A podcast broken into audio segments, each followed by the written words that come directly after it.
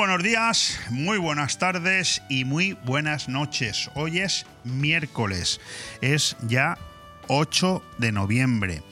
Bueno, por aquí podemos decir que en Alfa del Pi ya están celebrando sus fiestas patronales desde hace un par de días y que estamos a otros dos de que den comienzo en Benidorm. Ayer tuvimos aquí a una gran protagonista, como es la concejala de fiestas Marilo eh, Cebreros, y hoy tendremos dos nuevos protagonistas que en breve te los comentaré. Pero vamos a empezar por el principio. Yo soy Leopoldo Bernabeu, me acompaña Ale Ronzani, escuchas aire fresco y estás en BOM Radio Venidor. Gracias, por lo tanto, por estar ahí, al otro lado de la radio. Fíjate qué contraste en esta presentación sobre dos noticias que están ahí fuera, que, son actualidad y, qué contraste. Mira, por un lado, la convulsión política que está viviendo nuestro país, por el empeño, quédate con esto, ¿eh? por el empeño de una sola persona, de un solo señor, de mantenerse en el poder a toda costa, pues esa convulsión es una situación que ya nos está empezando a afectar a todos, incluso a ti, si eres de los que forma parte de esos que han decidido hace tiempo que la política no va contigo. Bueno, pues incluso a ti te está empezando a afectar, porque no hay nadie en este país que no esté viendo, oyendo o escuchando eh, o leyendo todo lo que está pasando en muchos lugares de España. Vemos, vemos ya cómo se cuentan por decenas las ciudades en las que se multiplican las manifestaciones, unas pacíficas, otras violentas, todas en contra de la intención de aprobar una ley de amnistía en favor de unos delincuentes catalanes que incendiaron la tranquilidad de la convivencia hace ahora seis años en Cataluña y contra los que toda España, en ese momento políticamente hablando, empezando por Su Majestad el Rey y siguiendo por el propio Pedro Sánchez, entonces en la oposición, estaban en contra. Aprobaron el 155, ¿te acuerdas? Bueno, ahora hablamos de una ley de amnistía que según a quien preguntes, pues tiene o no encaje jurídico en la Constitución. Luego nosotros entrevistaremos aquí a nuestro colaborador Francisco González en Hilo Criminal y eh, seguro que os sorprende sus manifestaciones porque es ecuánime, a más no poder y no se casa con nadie. Pero es lo que yo te digo, que depende a quien leas, a quien escuches, pues tiene encaje jurídico o no. Pero lo que no deja lugar a la duda en nadie es de que el motivo por el que se quiere aprobar esta ley de amnistía ahora, en el año 2023, es antimoral, antisocial, injusto y excesivamente descarado en favor simple y llanamente de la consecución de unos votos que le son imprescindibles al amigo Sánchez para seguir en el poder, lo que pone de manifiesto ya sé que lo tienes claro, pero déjame que te lo repita. Lo que pone de manifiesto que este elemento es capaz de todo, y cuando digo todo, me detengo. Todo es todo, con mayúsculas, subrayado y entre comillas. Todo con tal de seguir en la Moncloa. Yo reflexionaba estos días, en voz baja, en silencio, y llegaba a la conclusión de que este personaje, yo estoy convencido de que él piensa que nunca se va a morir, que va a ser eterno. Y es por eso, por lo que le resulta imposible entender, y la pena es que nadie se lo diga, sobre todo su mujer y, sus hijas, ¿verdad? Que hay vida fuera del poder, hay vida, Pedro Sánchez. Por cierto, una vida magnífica, y te lo dice alguien que de manera una, en fin, de una manera muy, muy, muy humilde, ¿no? Pero yo fui concejal también del ayuntamiento de Benidorm y lo pasé tan mal que me di cuenta cuando salí que la vida es maravillosa fuera de la política. Por contra, por contra, en todo lo que te acabo de decir, no me quiero extender en esta presentación, por contra, y por enésima vez, la otra noticia de la que te hablaba al principio, el contraste de dos noticias. Vemos cómo el turismo, sí, sí, eso que nos da de comer a todos, también a los que lo reconocen y a los que no, pero en esta comarca nos da de comer a todos, de manera directa o de manera indirecta. Y me pongo yo como ejemplo. Si eh, yo no pudiera, o sea, yo no tuviera en esta emisora de radio una serie de clientes que se anuncian porque a ellos los negocios le van bien y gracias al turismo que atienden tampoco tendríamos emisora de radio, o sea que a todos. Pero déjame que te diga que por enésima vez vemos como el turismo, te repito, sigue siendo casi la única noticia positiva que se genera en este país. Ojo, y la única industria que de verdad funciona como un verdadero cañón, como un verdadero tiro. Leer las noticias que están llegando estos días eh, desde Londres en la celebración de esa World Travel Market, que es la feria de turismo pues posiblemente más importante del mundo, o al menos al mismo nivel que la de Fitur en enero en Madrid o la ITB de Berlín en marzo. Leer esas noticias, insisto, es una inyección de alegría que tanta falta nos hace. Fíjate, el año 23, que estamos a punto de terminarlo, es extraordinario en cuanto a datos turísticos en toda España, ¿eh? pero déjame que me centre en nuestra provincia y especialmente en nuestro venidor. Extraordinario. El aeropuerto, pues no solamente está a punto de batir récords de llegada y de salida de pasajeros el aeropuerto del Altet, por cierto, un aeropuerto al que el Estado no presta el mismo cariño y la misma atención que a otros, a pesar de que es uno de los aeropuertos con mayor tráfico de España. Bueno, pues los datos de este año son extraordinarios, pero es que los que anuncian ya para el año que viene pueden ser de nuevo de récord. Porque si hay un dato que se está consiguiendo en la World Travel Market, que era el objetivo que ayer mismo manifestó aquí el presidente de Osbeck, Fede Fuster, es precisamente que se aumente el número de vuelos todavía más.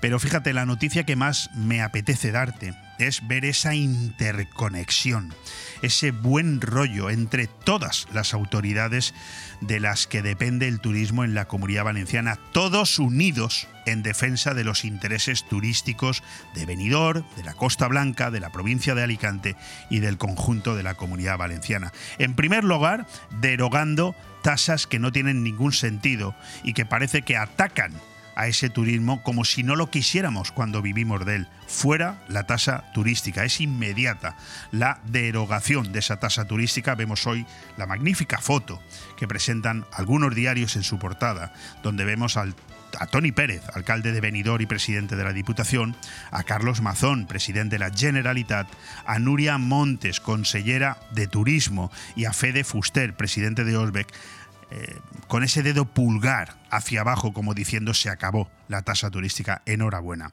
Los datos para 2024 son especialmente halagüeños. Solamente hay algo que me preocupa y termino. La lástima que me produce un gobierno que cuando hablamos de turismo parece que le da grima, por no hablar de la ministra de Asuntos Sociales, Yone Belarra, que se pelea con todos los empresarios del sector turístico, dándoles solamente 27 euros por eh, jubilado que desee disfrutar de unas merecidísimas vacaciones después de más de 40 años de trabajo en un hotel de la península, cuando no tiene ningún problema en dar 37, 10 euros más por alojar a cualquiera de los miles de inmigrantes que están llegando de manera descontrolada por Canarias y por el sur de España y que estamos realojando en hoteles de toda la península ellos no tienen la culpa, las personas merecen un trato como cualquier persona, se lo merece, pero la imagen que estamos trasladando al mundo es de que se nos están llenando los hoteles de inmigrantes. Y yo, sinceramente, creo que eso es ponerle otra, otro palo de rueda, otro palo en la rueda del turismo. Ni una sola ayuda han tenido eh, esta, esta industria durante el COVID y parece que ahora eh, todavía, eh, bueno, hay quien se ufana, quien se empeña en hundirlo un poquito más sin darse cuenta que es la industria que mantiene vivo este país. Aire fresco en BOM Radio Benidorm Todos los martes, miércoles y jueves de 12 a 2 de la tarde, Aire Fresco, el magazín de actualidad más completo de la comarca con entrevistas, noticias, opinión y entretenimiento en un aire fresco más renovado, más personal y más cercano de la mano de Leopoldo Bernabeu. Recuerda, todos los martes, miércoles y jueves desde las 12 del mediodía hasta las 2. También podrás escuchar Aire Fresco por las tardes en redifusión y los fines de semana un resumen con lo mejor del programa. BOM Radio Benidorm. Seguimos creciendo.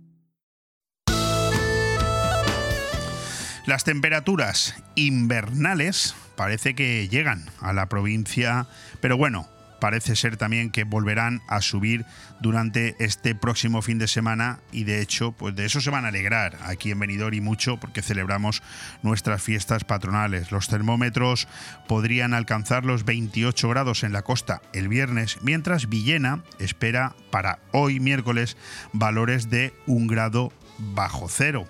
17 son los que tenemos en este mismo momento que yo te estoy hablando, a las 12 y 10 de la mañana, aquí en el centro de Benidorm, con un cielo especialmente eh, nuboso. No está de momento lloviendo, no se esperan precipitaciones a lo largo del día y esa será la máxima temperatura que tendremos durante el día de hoy, 17, porque si nos escuchas en redifusión a las 9 y 11 de la noche, son 3 grados menos, son 14 los grados que estarás disfrutando si estás en Benidorm o en cualquiera de los municipios de la comarca, quizás alguno menos, pero eso, esos son los datos que te puedo en este momento trasladar. ¿Qué más decirte en un día como hoy, en un 8 de noviembre? ¿Qué celebramos? Pues mira, hoy es el Día Mundial de la Radiología.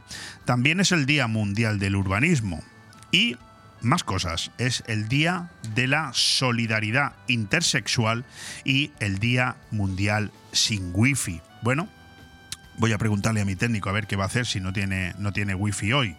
Y en el ámbito de los santos, bueno, tiene micrófono, ¿eh? Ale Ronzani, ¿eh? no sé si lo veis por las cámaras, podría hablar. Ahora ya tiene micrófono, que es el micrófono que se ha instalado nuestro amigo Tony Miranda, que está haciendo desde Benidorm todos los días el programa para toda España desde aquí, Planeta Disco. Bueno, estamos celebrando la Semana Mundial de la Calidad y hoy hay que celebrar y felicitar que es San Diosdado. Por lo tanto, felicidades a todos ellos. ¿A quién vamos a tener hoy aquí? en la radio. Pues vamos a tener en primer lugar a Vicente Solaz, que junto con Pepe Pérez eh, Sirven son el presidente y el vicepresidente de la Comisión de Fiestas Patronales. También tendremos después a nuestro colaborador Francisco González en Hilo Criminal para hablarnos de todo esto que, que se está moviendo en torno al ámbito judicial, en torno a Puigdemont, en torno a la amnistía y ver cuál es su opinión personal sobre todo lo que está por llegar. Después en la segunda hora tendremos a Carlos Dueñas con su Tondi, el rincón del cine, hoy para hablarnos tanto de El Tondi, con el que disfrutaremos esta noche a partir de las 12 en punto, y El Tondi con el que también empezaremos a soñar ya de cara a la próxima semana. Y tres estrenos de cine, dos películas españolas y una estadounidense que te va a sonar, Marvel, ¿verdad? De Marvel. Bueno, pues todo eso hablaremos con Carlos Dueñas. Terminaremos el programa, como siempre los miércoles, con Vive el Comercio de tu ciudad. Vamos a ver si nos da tiempo a hablar un poco del merchandising, que es un artículo que tenemos preparado ahora pues unos dos meses más o menos, y nunca hay manera de que lo podamos empezar a trasladar, pero sí que tengo que decir que me siento especialmente feliz de anunciar que estará hoy aquí con nosotros por fin, porque lo suyo ha costado eh, a Pedro de Besa. Tendremos a Pedro de Besa, que es el gerente de Big Mat Aliazul. No hay manera de que este señor hable en una emisora de radio. Hoy creo que lo vamos a conseguir. Espero que estéis ahí para ayudarme. Bueno, vamos a continuar. Bon Radio. Nos gusta que te guste. Vuelve la campaña Bono Consumo Finestrat para ayudarte con la vuelta al cole y las compras de Navidad. Del 1 de septiembre al 15 de diciembre, adquiere tus bonos de 10, 20 y 50 euros y paga la mitad. Los podrás gastar en establecimientos comerciales de hostelería y restauración de Finestrat adheridos a la campaña. Organiza Ayuntamiento de Finestrat con el apoyo de Diputación de Alicante. Vuelve el bono consumo a Finestrat. Porque en Finestrat lo tienes todo. Pérez Pascual Eurorepar, el taller referente en la comarca con más de 50 años de experiencia en chapa, pintura y mecánica. Visítanos en Avenida Alfonso Puchades 25, Benidorm. Pérez Pascual Eurorepar, tu taller de confianza. Pérez Pascual Eurorepar quiere felicitar al pueblo de Benidorm en sus fiestas mayores patronales. Bones Festes. En Hidracua trabajamos cada día para ofrecerte una atención personalizada. Realiza tus gestiones sin desplazamientos ni esperas. Es tan fácil y rápido como entrar en el área de clientes de nuestra web www.hidracua.es. Tan solo necesitas tener a mano tu factura del agua y un par de minutos para registrarte. Desde ese momento tendrás tu contrato de agua disponible en tu móvil u ordenador. Conoce tu consumo de agua, accede a tus facturas o solicita la factura digital para recibirla de forma inmediata en tu móvil. Hidracua, tu agua de cada día. La tradición es un arte y en Mesón el Segoviano somos artesanos.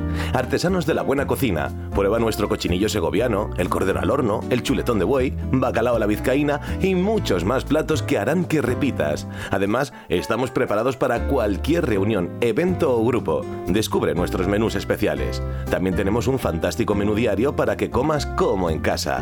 Mesón el Segoviano. Artesanía en la cocina. En calle Ibiza 10, Benidorm. Aire Fresco. Programa patrocinado por Hotel Meliá Benidorm, Fomento de Construcciones y Contratas, Exterior Plus y Actúa, Servicios y Medio Ambiente.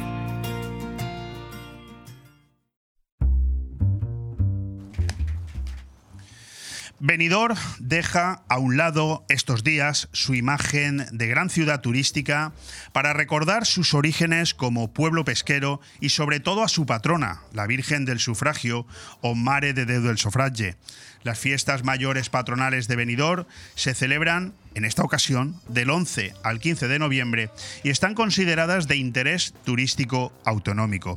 Casi ningún benidormense que se precie se perdería momentos como la ofrenda de flores, el desfile del humor, el desfile de carrozas y, por supuesto, la escenificación del hallazgo de la Virgen. El, historia- historiador Pere María Orsi Bosch ya relata en su libro Una imagen de la Virgen en Benidorm la verdadera historia de la Mare del Sofragge. Eh, fue en marzo de 1740 cuando algunos vecinos de la localidad se sorprendieron al observar una pequeña embarcación que se acercaba hasta la costa. En su interior no había nadie, por lo que se empezó a especular con la teoría de que quizás los viajeros habían desaparecido por estar contagiados con la peste. Ante el miedo que se originó, se decidió quemar la embarcación sin sacar nada de su interior. Una vez las llamas se apagaron, algunos niños de Benidorm acudieron hasta las inmediaciones donde estaban sus cenizas tratando de encontrar clavos y hierros con los que jugar, pero en lugar de eso encontraron una imagen intacta de la Virgen con el niño Jesús en sus brazos que había viajado en la popa del barco. El historiador explicó en su libro que todos los acontecimientos habían ocurrido en realidad. Hubo barco navegando a la deriva, hubo imagen de la Virgen en la popa, hubo temor a posibles contagios, hubo incendio de la nave, se sacaron 14 arrobas y media de hierros de entre la ceniza y los vendieron en pública almoneda. La Virgen del Sufragio empezó a nacer ese día. Lógicamente podríamos hablar mucho, muchísimo más sobre la historia de Benidorm y sobre la historia de nuestras fiestas patronales. Y yo, fíjate lo que te voy a contar. Yo estoy casi convencido que estos dos muchachotes que me acompañan hoy aquí, el, presidente y yo creo que el vicepresidente, ¿no? De la Comisión de Fiestas Patronales. Pepe, parece mentira los años que lleva viniendo aquí. ¿Te quieres acercar al micrófono? Tiene razón. ¿Quiere usted hacer el favor de de acercarse al micrófono? Pues digo yo que seguramente estos dos jóvenes que se han comido el eh, bendito marrón este año de sacar estas fiestas patronales adelante, a lo mejor al oír todo esto que yo he dicho, les ha incluso hasta venido bien, ¿no? Porque habrán dicho, oye, pues después de un año trabajando para organizar unas fiestas, está bien que alguien de vez en cuando nos recuerde realmente cuáles son los motivos por los que celebramos una fiesta, porque a veces, con tanta vorágine, Vicente, se llega un poco a perder realmente el norte de lo que está uno haciendo. No el norte. Date cuenta que, que cuando uno coge, adquiere el compromiso de, de ser festero de, de Benidorm, lo único que hace es dedicar un año de su vida al servicio de Benidorm. Es posible que se. No te vas a librar de que te pregunte de, por eso luego, ¿eh? Ah, vale, yo, vale. Quiero, yo quiero que me lo expliques bien, eso. Vale. Eh, yo creo que sí que hay momentos en los que uno puede, puede llegar a, a olvidar, pero siempre está latente ahí eh, la historia de, de esta ciudad y, y el fin de sus fiestas. O sea, que, que las fiestas de Benidorm son únicas y exclusivamente eh, en veneración a nuestros patronos. No, no tenemos eh, ningún objeto, ningún, ninguna historia que sea tipo moros y cristianos, fallas. Nuestras fiestas son puramente religiosas. Y, y nuestro sino es única y exclusivamente la Virgen del Sufragio y San Jaime Apóstol. Yo te veo demasiado metido en el papel. Voy a preguntarle ahora a Pepe, pero me da la sensación, escuchándote hablar, Vicente, desde el tiempo que hace que te conozco, que a ti va a haber que nombrarte presidente perenne, presidente eterno. Porque es que te No oigo me- hablar. no me que- quieras tanto. No, no te quiero tanto, no. Es que hablas como un presidente de esos que ha asumido el cargo y que me da la sensación de que te va a terminar gustando, ¿eh? Eh, te digo que se ha hecho el año largo, ¿eh? se, se ha hecho muy largo. Oye, Pepe, vosotros dos sois trabajadores, sois empresarios, sois padres. A mí me encantaría que durante estos minutos también le explicáramos a la audiencia cómo se lleva todo eso. A ver, se prioriza. Y, ade- y además las fiestas. Se prioriza. Al final tienes que priorizar. Este año es un año diferente. Las fiestas son muy bonitas. eh, son cansan. tú tienes cara de cansado, ¿eh? Sí, se, no, se está viendo por vídeo también, ¿eh? Te lo, lo, lo aviso, sé, ¿eh? lo sé, lo sé, lo sé. La verdad que eh, es un año que, como dice Vicente, eh, se hace largo, pero también se pasa corto. O sea, es. mm, es como agridulce, por ejemplo, también el hecho de que en una semana se terminan las fiestas y, y se acabó. Y dices, ostras, ¿en serio? Apetece que lleguen, pero por otra parte es, hostia, ahora.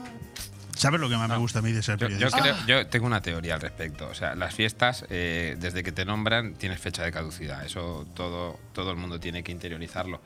Cuando te he dicho que se ha hecho largo es por, por, por lo tedioso que son unas fiestas No, patronales. no, sí, lo sé, lo sé. Eh, Te he entendido. pero, pero como dice Pepe, eh, de hecho yo a mi equipo, yo siempre he dicho que esto es una gran familia, la familia 2023, eh, desde un principio les dije, abrid bien los ojos porque esto, en un abrir de- y cerrar de ojos, eh, estamos fuera. Estoy seguro que si se lo preguntas ahora a tu equipo te dirá que tenía razón. Eh, yo creo que sí, porque mm, a mí a día, eh, de hecho ayer lo estábamos hablando, digo, a mí si me dicen que las fiestas empiezan en tres días, esto estoy hablando ayer, ahora ya son Sí, sí. dos. No te lo crees. Yo estoy muy tranquilo, o sea, yo sé que los deberes por parte de, de la familia están bien hechos. Estás respondiendo a muchas preguntas que tengo aquí apuntadas, ¿eh, Vicente? Vale, vale, pues nada, te dejo. No, no, no, no, no. Sí, te las voy a hacer igual, te las voy a hacer Vale, igual. vale. Pero, pero a mí me encanta, eh, me encanta, mm, a ver, uno, uno eh, hacer una entrevista es fácil. Se escribe las preguntas, las hace y ya es el, el- el que las tiene que responder. A mí me encanta mi profesión porque a veces consigo que a través de determinadas preguntas se generen silencios. Y esos silencios me encantan porque da la sensación de que son preguntas que os hacen pensar. No son- A ver, es que hay silencios que dicen mucho más que las palabras y de hecho se me ha quedado en el tintero porque estaba reflexionando y estabas diciendo familia, empresa. eh, este año creo que no hay nadie y que, que vaya a disfrutar más de las fiestas que mis hijas. Doy fe, doy fe. La- estarán las reinas, estará el presidente, estaré yo, estará el pueblo de Benidorm. Pero eh, yo recuerdo hace, hace poco más de un año que mi hija me decía, Pepe, o sea, papá, saludas a mucha gente por la calle. ¿Por qué? Digo, hombre, pues que conozco gente. Correcto. Este año saludo a mi hija más gente que yo. Ah, mira, qué bueno. Y voy por la calle y me dice, es que estás no sé cuántos. Va a ser muy alcahueta en ese sentido, va a Bueno, ser muy. tú- muy- tú di- dile a tu hija que tú tienes unos apellidos que como para que no te saluden por la calle, ¿sabes? y los de tu abuelo también, también juegan en tu favor. Me iba a hacer una pregunta a los dos y seguro que me va a costar que me respondáis con sinceridad, pero yo la voy a hacer. ¿Cuántos momentos del año existen de esos en los que dejarías caer todo por la ventana? Buah, fíjate, ¿he tardado cuánto tarda en contestar? Oye, me, me encanta tu sinceridad, Vicente. ¿eh? Vamos a ver, esto tiene. Ayer, no lo, ayer no lo conseguí con la concejala, ¿eh? No, vamos a ver, pero es que esto tiene, o sea, eso es normal. O sea, eh, tanto Pepe como yo, eh, momentos de decir, se ha acabado, no quiero seguir. Hasta aquí. Hasta aquí. Ya no te Vamos a ver, aguanto más, ya no, está no, bien, no, ¿eh? no te aguanto. Es que eh, si tú te lo tomas como tienes que tomar el cargo que adquieres, que es con la seriedad que tienes que tomarlo, eh, muchas veces llegas a confundir lo racional con lo emocional. Correcto. ¿Vale? Entonces, eh, lógicamente hay momentos de tensión, hay momentos de alegría, hay momentos de te quiero y hay momentos que te pegarían bofetón, pero que es normal, eso, vuelvo a repetir, entre familia, eso es lo normal, ¿vale? Eh, pero que, ya te digo, de esos han sido dos o tres momentos puntuales. Pero si analizas. Pero, se te han quedado grabados, ¿eh? No, no, vamos a ver, pero vuelvo a repetir, es que eso es normal. Pero tú date cuenta que esto, si lo analizamos, es como la historia de un parto. Sí. ¿Vale? Esto es un año de, gestación, los dolores y el parto. Y una vez que pasa el parto, ya te has olvidado de dolores, de año y de te has olvidado de todo y te quedas con lo bueno.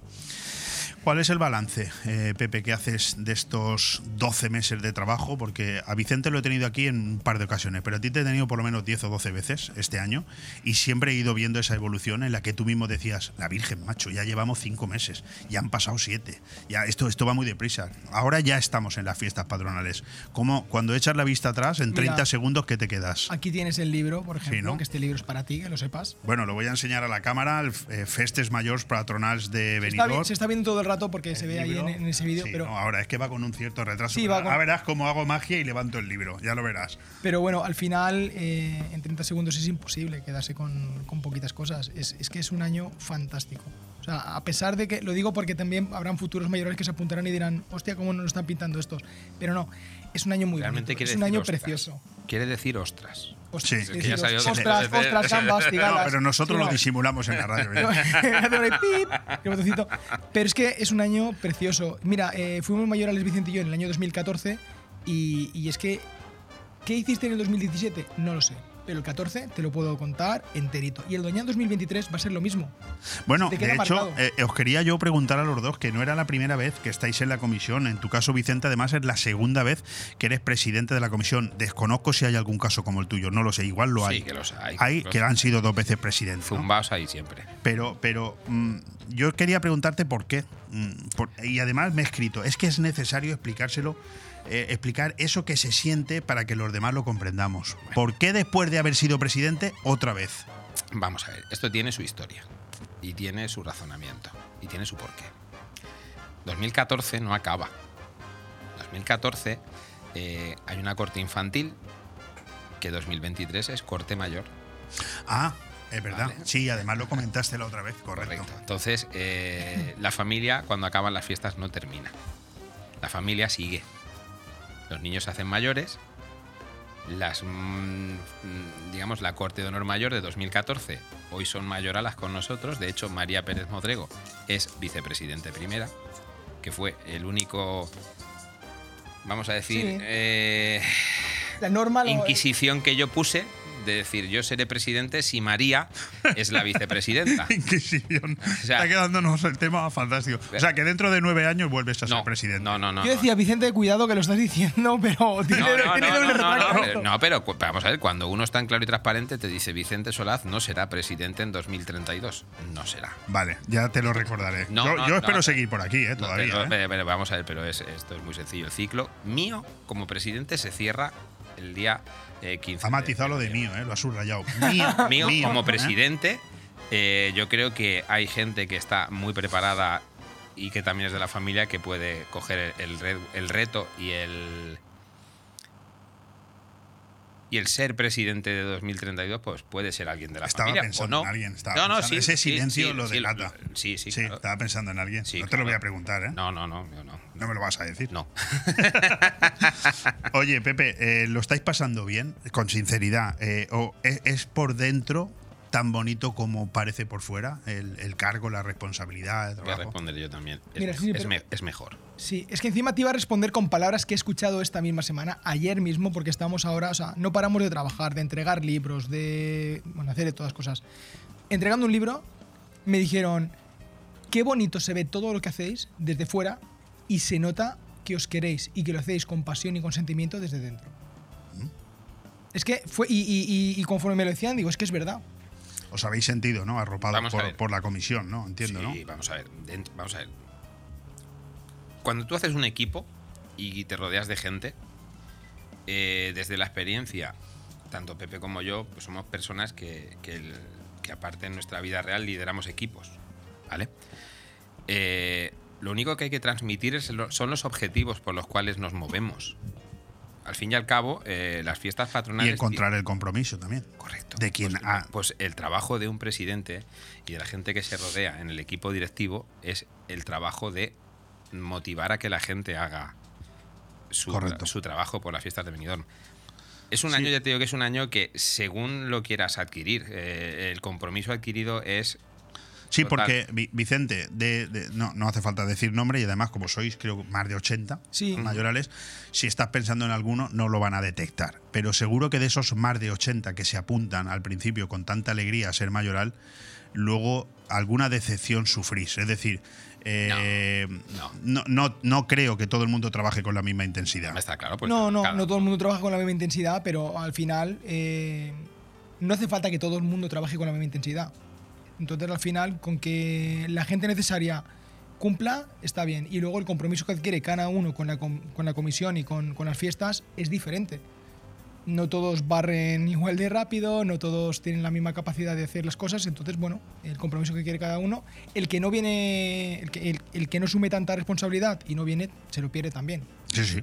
Oye, eh, una pregunta, eh, Vicente, ¿desgasta más el trabajo de uno mismo, trabajo profesional, o el ser presidente de la comisión? Son dos cosas diferentes, totalmente. A mí me ha desgastado este año mucho porque yo trabajo fuera de Benidorm. Lo sé. Trabajo fuera de Benidorm y eh, yo te hablo, yo soy muy pasional en lo que hago. Entonces, a mí hay veces que, que me llames tú para venir a, la radio y no puedo por, por motivos laborales, Lo comprendo. me duele. O sea, me Lo duele decir, porque yo quiero que, que- quiero representar. Esta semana que- has hecho, te la has cogido libre, ¿no? Sí. Claro, porque Sí, si sí. te llamará todo el mundo. Te vaya, puedo decir claro. que llevo desde el lunes eh, trabajando ya 24 horas por las fiestas. No, no, ya sí, te digo que he dormido esta semana muy poquito. eh, tanto Pepe como yo, como gran parte de la gente de, de- de la comisión, eh, estamos ya on fire, ya estamos, eh, estamos ya en el directo, ya ha empezado la sintonía del programa y ya estamos entrando en la dinámica de fiestas. Eh, están sucediendo muchas cosas muy importantes durante estos días y Fantástico. Tenéis nueva concejala desde hace cuatro meses. Voy a haceros algunas preguntillas, ¿vale? Sobre. eh, no seré objetivo. se, se nota el cambio de, en la gestión, en la forma de hacer las cosas. Ojo que esta pregunta no tiene por qué ser mala, ¿eh? Simplemente, ¿se nota el cambio en la gestión, Sí, en la claro, forma de hacer las Por cosas? supuesto. Porque ahora está trabajando una mujer que tiene otra visión diferente. ¿Y, y en qué ¿Y se nota? Eh, a ver si eres capaz de darnos algún detalle. Mm, Vamos a ver, eh, sin menospreciar a nadie, porque ya lo hablamos tú y yo, me preguntaste mm, cuál ha sido la gestión de Jesús Carroble, yo te dije, es el dandy de Benidorm. Es una persona que era gran conocedora de las fiestas. Es una persona que ha hecho un trabajo que no tiene medida durante los años que ha estado al frente de la ¿Te has dado cuenta que ha estado ocho años de concejal de fiestas y justamente empezó a ser concejal de fiestas cuando tú dejaste de ser presidente y ha dejado de ser concejal de fiestas cuando tú vuelves a ser presidente? Es que acabo de caer. Como periodista estás buscando ahí... No, pero no, no, y acabas, acabas de. Sí, lo sé, lo sé. De verdad. hecho, aparte, ya sabes tú y yo lo sabemos que él, eres muy amigo mío y es uno de los reproches que le he hecho. O sea, es decir, tío, dos veces y dos veces no hemos estado. Qué fuerte. Bueno, esta, esta vez sí, la mitad. Sí, ha estado, a ver, pero bueno, ya te digo. mm, Te he dicho que no soy objetivo porque yo a Mariló la aprecio muchísimo. Sé que su visión es un pelín diferente a la de Chule, pero que en términos mm, generales. Voy a darte una primicia, yo creo que, que va a superar a Chule. Gilenis, primicias son las que se consiguen a través de buenas preguntas. ¿eh? Eso, eso siempre. Acércate al micro, que, que- que es una periodista que yo la está autorizada para hacer alguna pregunta si lo considera. Que el otro día estuvo aquí Tony Pérez y la animó. Le dijo, hazme las preguntas que consideres, porque ella quiso estar en la entrevista con el presidente de la Diputación. Pero te va- voy a matizar, Sí, discúlpame. Lo va a superar porque tiene un gran ejemplo y aunque no mm, lo veamos, sé que ellos están trabajando juntos y si cogemos el argumento y la experiencia de dos personas. Eh, ¿Cómo lo ha arreglado? Uf, Vicente, ¿cómo lo ha arreglado? ¿Cómo lo ha arreglado? Porque le había dejado ahí el balón botando y va el tío y mete gol. Es increíble. y de ¿eh? cabeza. Y encima me tiran plancha. He pegado un barrigazo de miedo, pero bueno. pero es así. O sea, eh, Marilo es un gran conocedor de, de, lo que son las fiestas y las tradiciones de Benidorm. Ha trabajado con Chule. Sí, sí. Vale. entonces bueno, y ha sido el éxito está, está asegurado, sí, el éxito está asegurado. Mañana tendremos por aquí a Ramón, a ver, a ver qué nos cuesta. Qué eh, gran persona. Eh, sí, sí, sí, grandísimo. es un tío extraordinario. Oye, ¿cómo van a ser las fiestas de 2023? Pepe. Espectaculares. Como no podía ser de otra manera. Tú no, ¿Qué van a decir los padres de la criatura? a ver, con que sí, al final, eh, porque creo que la gente se confunde, la procesión y la ofrenda. Las procesiones, perdón, y la ofrenda. Es lo principal. hemos, estado hemos estado trabajando mucho, mucho, mucho eh, en eso y esperemos y deseemos que salgan perfecto. Me encanta, Pepe, porque yo eh, ah, hubo una serie de preguntas que ni, ni conseguí que el alcalde ni conseguí que la concejala me contestaran y vas tú y la contestas sin que te la pregunte. Cojonudo, con perdón de la expresión que yo les pregunté a los dos, ¿cuáles son los actos a los que los venidormenses no deben faltar y, cuáles son vuestros favoritos? No, no, a todos, a todos. No, no, a mí me gusta todo. Y no conseguí, y en cambio vas tú, Pepe, y me sueltas una de esas frases que a mí me encanta. Vamos es que a ver. La ofrenda, cuando está terminando y está todo el marco de la iglesia lleno de flores, eso es precioso. Eso es precioso. Eh, es que hay un tema que no, no debemos obviar. Y es que el signo de, de, nuestras fiestas patronales es única y exclusivamente venerar a nuestros patronos. Acto más emocionante. Aunque el 90% se la tomen como unos días para irse de fiesta y. Las peñas, qué conciertos son. Los que verdaderamente sentimos las fiestas de Benidorm.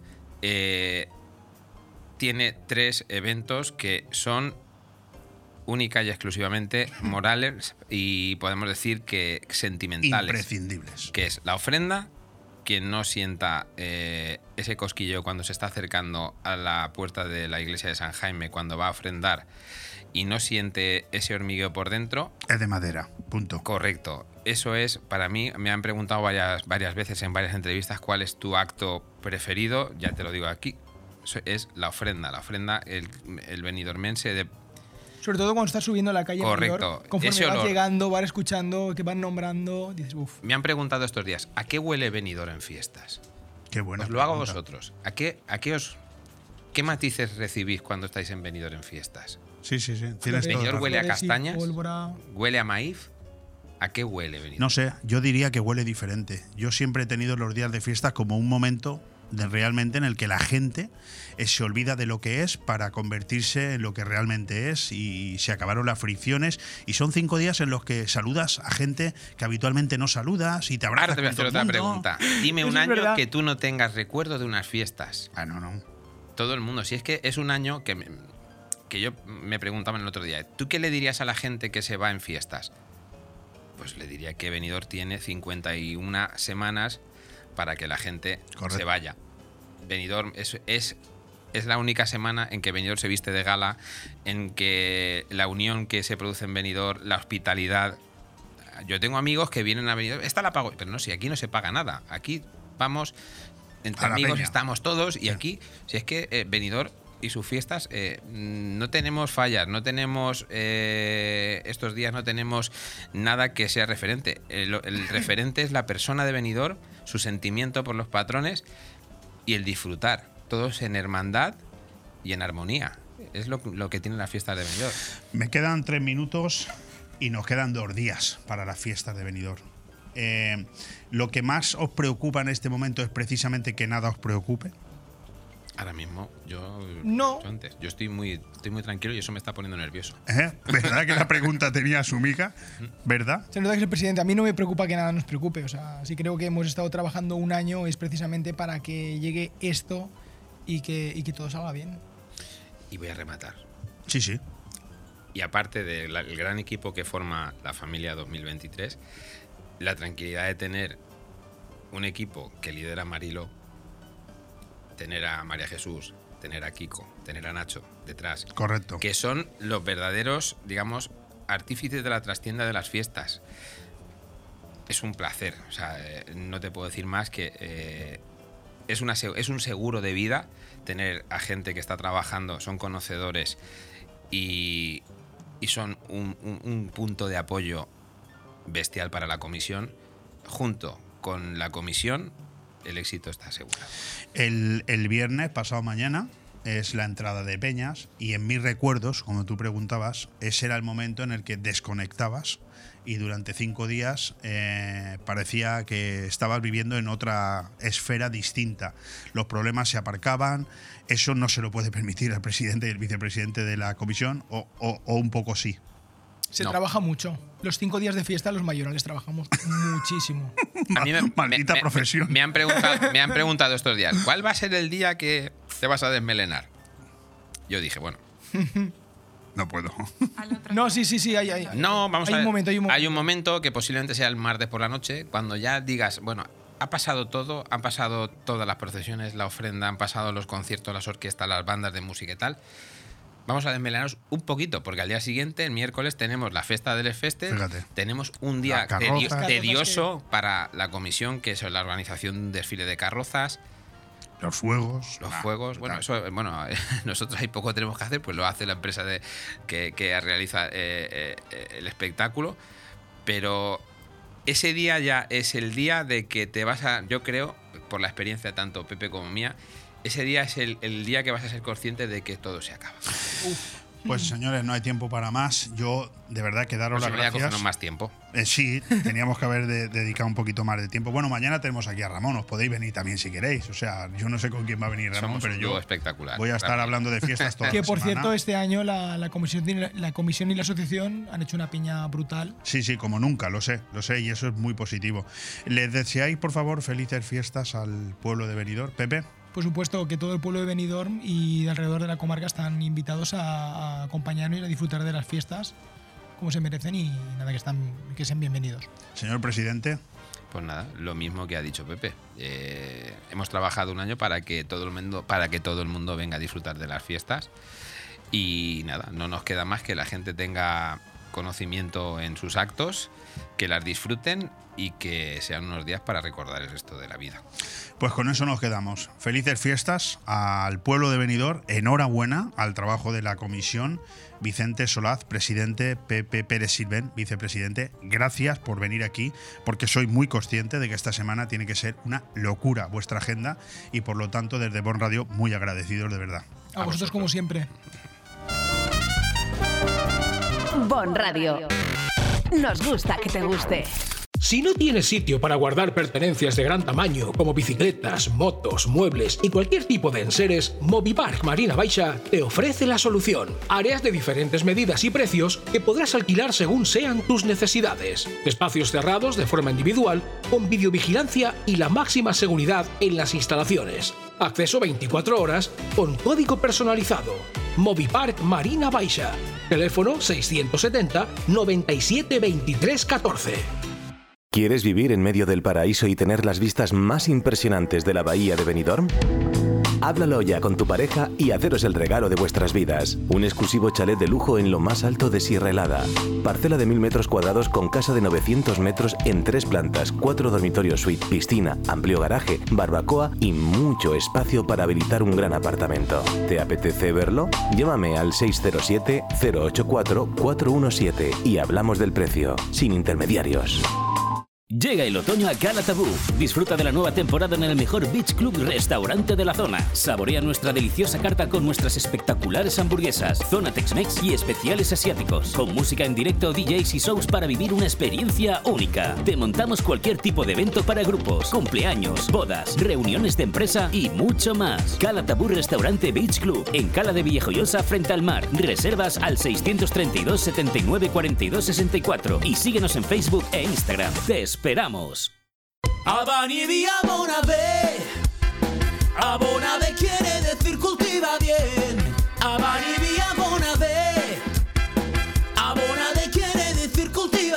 Abona B, fitosanitarios, agricultura ecológica, Grow Shop, asesoramiento en cultivos alternativos y mucho más. Estamos en carretera Fons del Algar, kilómetro 0,3, Callosa de Sarriá y en el teléfono 96 588 0017. Que el sol espera todos. Todo el arte y el sabor del sur en Benidorm lo tienes en la Taberna Andaluza. Menús del día, tapas, raciones, arroces y carnes con ese sabor especial de Andalucía. Huevos rotos con jamón ibérico, fritura de la bahía, croquetas surtidas y mucho más donde elegir. Reservas al 96 585 1087. Te esperamos en calle Esperanto de Benidorm. Recuerda, en Benidorm lo mejor de Andalucía está en la Taberna Andaluza, la auténtica, la de verdad. ¿Te mueve la pasión por el baile? ¿Sabes que hay algo dentro de ti que hace mover tus pies con la música? En Estudio de Danza Paqui Mora podemos ayudarte. Baile clásico, flamenco, sevillanas, pilates, contemporáneo, mantenimiento, baile en línea y baile español. Elige tu manera de expresarte en Estudio de Danza Paqui Mora. Llama y reserva ya tu plaza al 658-383561. Estamos en calle Santa Cristina, número 2 de Benidorm. Estudio de Danza Paqui Mora. 3, 2, 1, empezamos. Vive el teatro a la fresca en Finestrat. Este domingo 18 de septiembre te esperamos en el Parque Infantil de la urbanización Balcón de Finestrat para disfrutar con la obra de teatro Quan ningú mira de Esclafit Teatre. Recuerda, este domingo 18 a las 8 de la tarde en la urbanización Balcón de Finestrat. Teatro Quan ningú mira. Entrada libre. Colabora Diputación de Alicante. Vive la cultura a la fresca en Finestrat, porque en Finestrat lo tienes todo. Aire Fresco, programa patrocinado por Hotel Meliá Benidorm, Fomento de Construcciones y Contratas, Exterior Plus y Actúa, Servicios y Medio Ambiente. Toda la actualidad de la justicia en España en Hilo Criminal, de la mano del penalista Francisco González.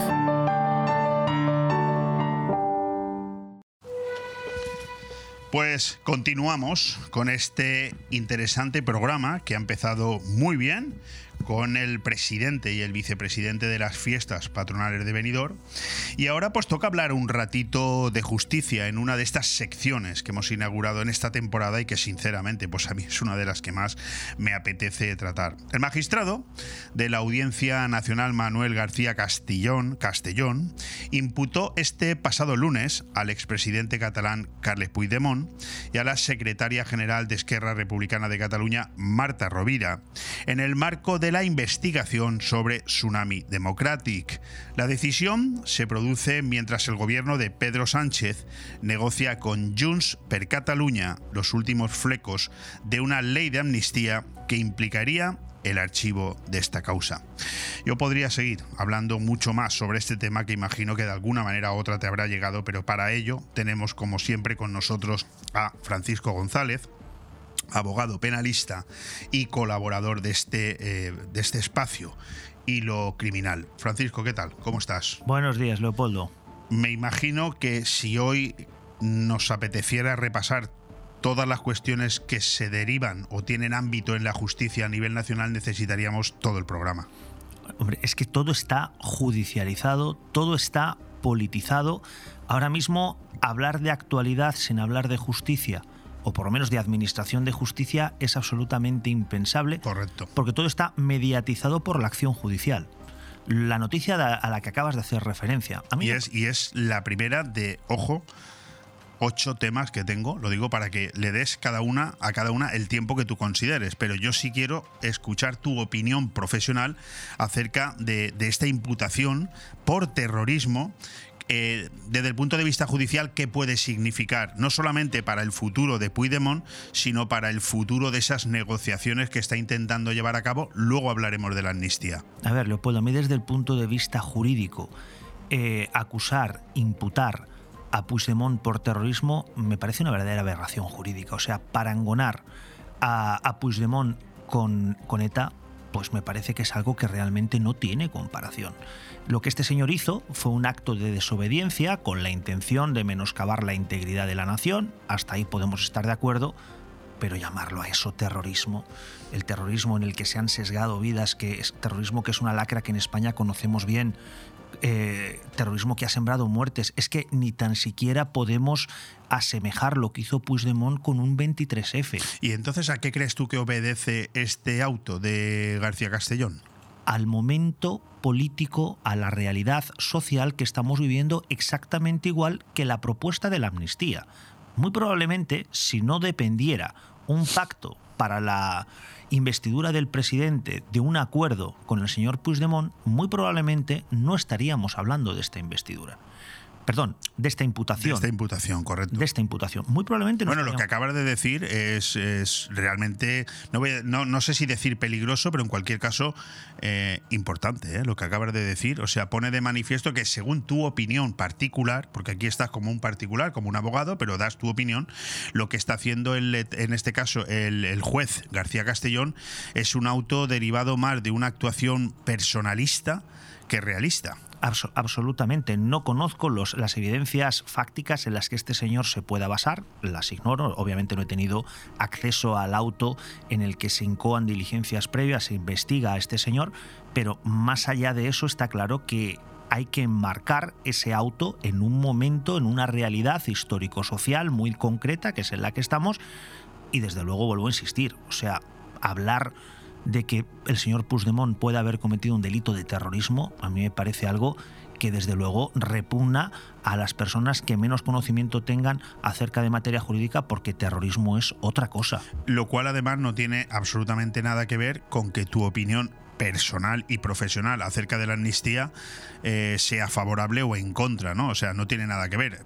Por lo tanto, ¿tú crees que esta actuación de García Castellón, que entiendo por lo que dices y en mi propia opinión, obedece a, digamos, enrarecer todavía un poco más la situación de Puigdemont e incluso su posible vuelta en, en Lord de multitudes a España, perjudica más que beneficia esa actuación que por otro lado se está llevando desde el Consejo General del Poder Judicial? Todo lo que no sea eh, un actuar escrupulosamente jurídico, todo lo que sean las interferencias de un poder en el ámbito de actuación de otro, a mí me repugna.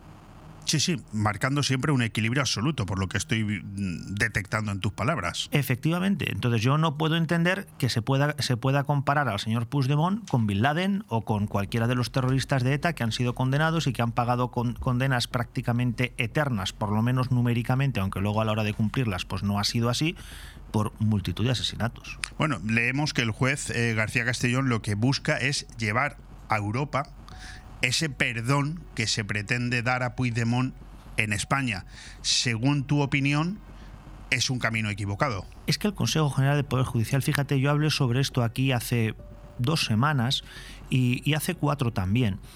Y yo ya di mi parecer y el Consejo General del Poder Judicial va muy en la línea que yo esbocé aquí, si tú te, si tú te paras a, recordarlo. Sí, sí. Lo que ellos no hablan es de que no pueda enmarcarse una ley de amnistía dentro del Estado de Derecho, dentro de la Constitución. Lo que se habla es de una cuestión de oportunidad. Lo que se dice es que la causa de esa ley de amnistía no puede ser la investidura de un presidente. Cierto. Eso es la línea. no entran en el fondo, sino en la forma. Exacto. Correcto. En la motivación. Entonces, claro, en esta cuestión yo ya incidía hace un mes y ahora hay una declaración institucional del Consejo que fue, creo que fue antes de ayer, cuando hizo una declaración institucional por nueve, eh, por nueve magistrados del Consejo y esto es lo que hay. Bueno, yo ahora precisamente quería ir a ese tema, ¿no? Porque para mí posiblemente eh, la noticia más mediática es la que acabamos de tocar, pero la más importante, es más, ayer pude escuchar yo en boca de algunos de los periodistas de mayor reputación de este país que la noticia más trascendental que se ha dado en mucho tiempo, incluso eh, una noticia que evita que cualquier partido de la oposición tenga necesidad de seguir explayándose sobre la misma. Y es lo que dijo ayer el Consejo General del Poder Judicial. Se plantó ante el Gobierno avisando de que el Estado de Derecho está en peligro con nueve magistrados. No sé cuál es tu opinión en este sentido. Hombre, yo creo que el Apocalipsis es, es, un libro bíblico que está al final de todo y creo que todavía nos queda mucho. O sea, hablar de está en peligro el Estado de Derecho, pues mire usted, lo dudo mucho. No creo que tengamos que ser tan catastrofistas. Que puede ser un atentado. Te veo muy optimista. ¿eh? Yo, yo leo a muchísima gente a la cual respeto que mm, seguir eh, teniendo dudas acerca de la eh, de todo lo que pasa por la cabeza de Pedro Sánchez, seguir poniendo en evidencia que es capaz de todo es mm, no estar, eh, digamos, en consonancia con la realidad, ¿eh? o al menos con los hechos demostrados ya. Leopoldo, es que yo lo único que valoro es si la actuación sería jurídica o antijurídica. Todo lo que pasa por la cabeza de Pedro Sánchez, pues no sé, a lo mejor le interesa a él o a sus familiares más cercanos, a mí desde luego no, y aparte que creo que más allá de ser presidente, creo que le interesan muy pocas cosas. Entre otras cosas, creo que no le importa en absoluto ni la unidad de España ni el beneficio de los ciudadanos. Por tanto, tampoco me importa a mí lo que pase por la cabeza de este señor. Yo lo que busco es el encaje jurídico. Y el encaje jurídico, una ley de amnistía la tiene. Pero fíjate, mucho más importante, a mi juicio, que ese manifiesto del, Consejo General del Poder Judicial, que solo firman nueve y los cinco eh, adscritos, elegidos o eh, satélites del Partido Socialista se niegan a firmar y otro, que es el presidente, muy importante, dice que cree que no es el momento. Yo también, bueno, ha votado en blanco. Efectivamente, yo también creo que no es el momento, creo que el presidente acierta en esto, pero mucho más importante que eso, a mi juicio, es la postura que está tomando la Unión Europea. Date cuenta que España cuando hablamos de la integridad, de, la unidad de España, eso es una entelequia. España eh, forma parte de un conglomerado mucho más amplio que es la Unión Europea. De hecho, la norma más importante que existe en el ámbito nacional no es la Constitución, es el TFUE, el Tratado Fundacional de la Unión Europea. Y nosotros los españoles hemos aceptado que haya normas con un rango jurídico superior al constitucional. Y la Unión Europea, que está por tanto por encima de nosotros, nos está diciendo que qué está pasando aquí. ¿Por qué tenemos que pasar el alipori, el escarnio de que nadie sepa qué es lo que está pasando en España? Que estemos legislando a golpe de interés político, que estemos eh, dando pasos atrás eh, en, la lucha contra la corrupción rebajando las penas de delitos relativos a la malversación de caudales públicos, que, que estemos eh, pensando en legislar con una finalidad política y no por una cuestión de oportunidad jurídica y que nos tengan que estar llamando la atención desde las más altas instancias, que es la Unión Europea, y para mí no es el Consejo General del Poder Judicial, que está muy politizado y está en funciones, esto creo que es mucho más preocupante. Bueno, eh, te he escuchado decir entre líneas en tu declaración de estos momentos que la amnistía, según tú, sí tiene encaje eh, jurídico lo que eh, de alguna manera eh, se está poniendo en tela de juicio es el momento para encajarla. Eh, ¿Tú crees, por tanto, ya te, pregunto a nivel personal, tú como jurista y como persona que está al pie de la calle y está viendo lo que está pasando y controlas además muy bien lo que está pasando también en los juzgados, tanto a nivel local como nacional, ¿tú crees realmente que esa, primero, esa ley de amnistía se va a terminar aprobando en el Congreso? Punto número uno. Segundo, ¿la va a terminar eh, firmando el rey? Tercero, se va a terminar eh, aprobando definitivamente porque los jueces lo van a permitir. Y cuarto, socialmente mm, la aprobación de esa amnistía en el Congreso mm, no puede terminar alterando las calles y España en su conjunto de una manera realmente peligrosa. Vamos a empezar por el final. los disturbios sociales. Pues yo creo que los disturbios sociales, el derecho a la manifestación, eh, es un derecho constitucionalmente reconocido, pero no, eh, no los disturbios violentos. Estos no lo son. Eh, nos puede gustar más o menos un resultado electoral, pero el resultado electoral desde el momento en que es legítimo se da lugar a cálculos aritméticos y esos cálculos aritméticos se llaman mayorías. Y por tanto, mm, les guste o nos guste más o nos guste menos, tenemos que aceptar las consecuencias derivadas de dichos cálculos mm, aritméticos. Esto es así. Partiendo de la base que la, amnistía sí que tiene encaje jurídico, no es algo ilegal. No lo es. Eh, podemos hablar sobre la cuestión de la oportunidad, cuál es la motivación a la que obedece, pero fíjate, a mí lo que más me preocupa, lo que más me repugna como jurista es la premisa de la que parte. Cuando nosotros hablamos de eh, promulgar una ley de amnistía, estamos admitiendo que había una determinada ley eh, que, en su día se redactó con unas connotaciones políticas que pasado el tiempo eh, dejan de tener la gravedad que en su momento se les pretendió dar. A mí asumir que los, eh, para mí más que golpistas, porque no fueron golpistas, para mí los desobedientes catalanes, los insurrectos catalanes, en su día fueron perseguidos por motivos políticos. Pues mira, usted, a mí esto me repugna bastante yo no creo que estemos en, eh, en, una, en una democracia en la que se prohíba ni la libertad de expresión ni la libertad del pensamiento. De hecho, creo que una de las pocas libertades que se respetan hoy día es la libertad de expresión en el ámbito político, porque en cualquier otra cuestión enseguida te aparecen los haters y te masacran. O sea, no puedes hablar de absolutamente nada. Y tienes razón, los políticos se dicen de todo y no pasa nada. Pero la única libertad de expresión real es acerca de las cuestiones políticas. Bueno, pues mire usted, a mí a lo mejor me interesa mucho más un ámbito de una panoplia de libertades mucho más amplia que concretamente la política y sin embargo sobre la que puedo hablar es sobre la de esta. Decir que sí, tienes toda la razón, porque hoy te escucha a ti alguien aquí dar tu opinión sobre cualquiera de, de los temas que se está planteando y te puede caer la de Dios en las redes sociales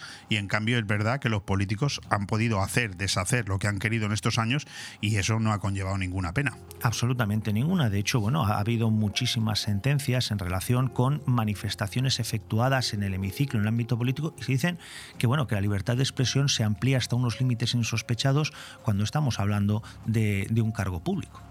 Entonces, eh, el titular de que Vox se querellaría contra Sánchez y contra las mesas de las Cortes si se tramitara la amnistía, no si se aprobara, es el paso previo.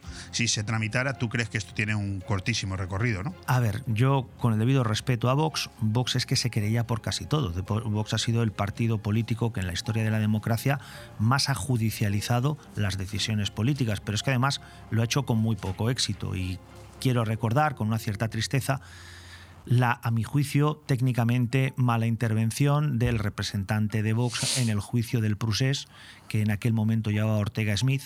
Creo que pues eh, estaba un tanto jurídicamente desubicado, creo que no estuvo a la altura jurídica que el asunto requería y creo que fue un error de Vox plantear eh, la acusación popular en esos términos y quizás con ese profesional. Hubiera, hubiera sido mucho más interesante buscar una persona mucho más técnica, es mi opinión, y alguien mucho menos politizado que el señor Ortega Smith, eh, que creo que Vox en aquel momento buscó más la aparición mediática durante todos los días del, del, del, juicio, porque además aquello estaba siendo retransmitido en directo, que realmente el ejercicio de una, de acusación popular en beneficio de todos. Correcto. Bueno, hay otros temas, no nos quedan nada más que tres, cuatro minutitos, pero si nos da tiempo a repasar algunos. Por ejemplo, detenidos 40 jóvenes que se hacían pasar por menas en Melilla para solicitar asilo en España. No sé si desde el punto de vista jurídico esta noticia es trascendente, pero desde luego desde el punto de vista social o periodístico a mí me ha llamado la atención. O sea, detenidos 40 jóvenes que se hacían pasar por menas. Esto da la sensación de como si se nos hubiera ido un poquito de las manos, ¿no? Como si se nos hubiera ido, se nos ha ido totalmente de las manos. Date cuenta que ahora mismo, y obviamente no voy a dar ideas, pero el cauce de entrada en España más rápido es el asilo político. O sea, ahora mismo eh, las personas, los inmigrantes ilegales, vengan de donde vengan, están solicitando un asilo político basándose en verdaderas barbaridades, en verdaderas, en verdaderas falacias, porque lo que hacen es inventarse una historia de persecución en sus países.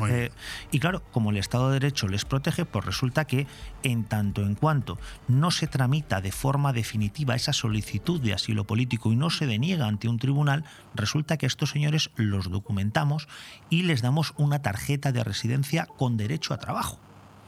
Es decir, cualquiera que pise suelo español y manifieste haber sido víctima en su país de origen de una persecución política, y, no hace falta irse tan lejos. Sí, independientemente de que, aunque no la pueda demostrar. Perdona, ahí tienes a Puigdemont. ¿Por, ¿Por qué te crees que le ha dado protección Bélgica?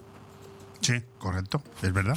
o sea, porque Puigdemont... Es un Mena desplazado a Bélgica. Efectivamente, me, eh, eh, claro, me produce una pena tremenda, pero es que, eh, es, que, es que Puigdemont es un Mena. Bueno, yo quería preguntarte acerca, no tiene nada que ver con el apartado jurídico, pero precisamente es una noticia que estos últimos días ha sido muy importante, muy trascendente en la zona, la llegada de inmigrantes a los hoteles de la comunidad valenciana, en este caso de la provincia de Alicante y muy especialmente en la zona de que, que estamos, ¿no? En Benidorm parece ser que no se ha llegado a un acuerdo con los hoteleros, pero por ejemplo en Alfa del Pi tenemos un hotel hasta arriba de, de inmigrantes senegaleses, unas personas contra las que por supuesto no tenemos absolutamente nada, pero que en cualquier caso esto no sé si desde el punto de vista jurídico o personal, ¿esto a dónde, a dónde nos lleva? creo que no son senegaleses, son gambianos. Y bueno, son pues, gambianos, sí. Y, bueno, pues Nosotros publicamos gambianos en Bomb Radio Venidor, pero como un medio de tirada provincial dijo senegaleses. Bueno, pues a ver, hay, hoteles en los que tienen gambones y otros en los que tienen gambianos. Sí, correcto.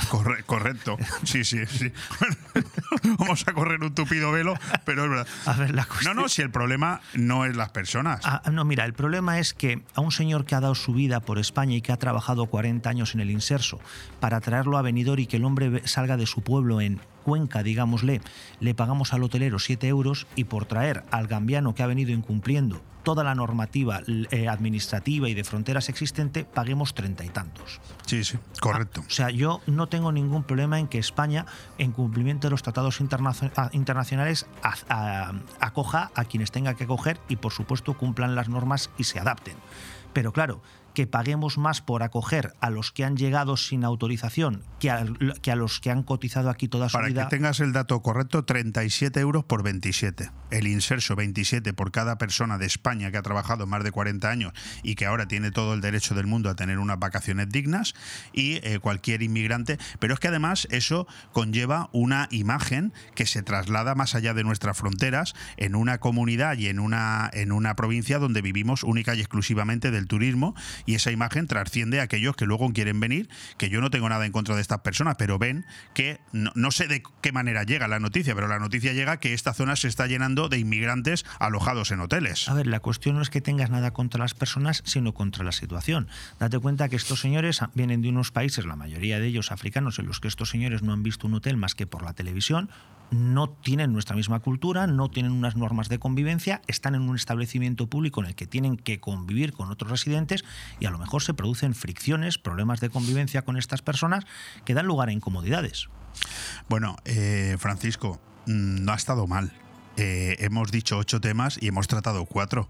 Es un récord, ¿eh? Entre tú y yo, porque a veces no pasamos del primero, reconozcámoslo. Siempre queda algo, Leopoldo. Lo que hay que hacer es ampliar esta, esta colaboración. Bueno, tengo una buena noticia para ti, y es que la otra colaboradora que viene los miércoles, Victoria, me ha dicho, Leopoldo, tengo mucho trabajo y me gustaría ir solamente una vez al mes, lo cual significa que hay tres miércoles que se te abren como, como el día, como la ventana. O sea, bueno, de, los que hablamos a lo mejor no se alegran tanto.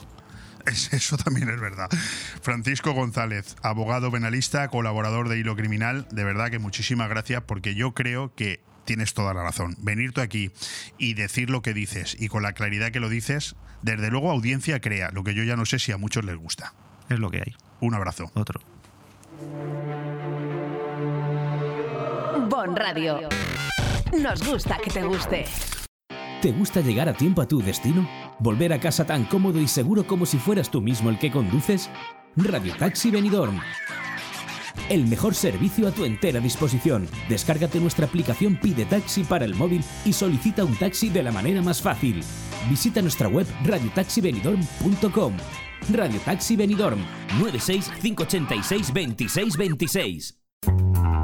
Nirvana Asesores es una asesoría especializada en subvenciones que harán crecer tu negocio. En Nirvana Asesores no solo te ayudamos a realizar tus obligaciones fiscales, también te ayudamos a crear, a formarte e informarte de todos los cambios legislativos. Infórmate en el 629-556-020, en calle Limones 8, en el Centro de Negocios Benidorm, o en nirvanaasesores.es. Nirvana Asesores felicita a Benidorm en sus fiestas mayores patronales.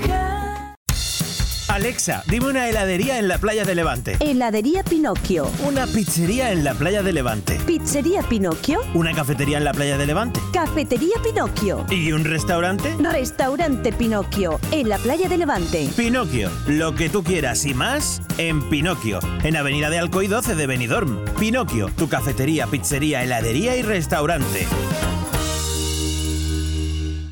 Bodegas Antonio Alcaraz Vinos de autor reconocidos y premiados por las guías más prestigiosas a nivel nacional e internacional como Peñín y Guía Intervinos, quien otorga 93 puntos a Madre Única, 92 a Abuelo Pedro y 91 a Fons Dalgar.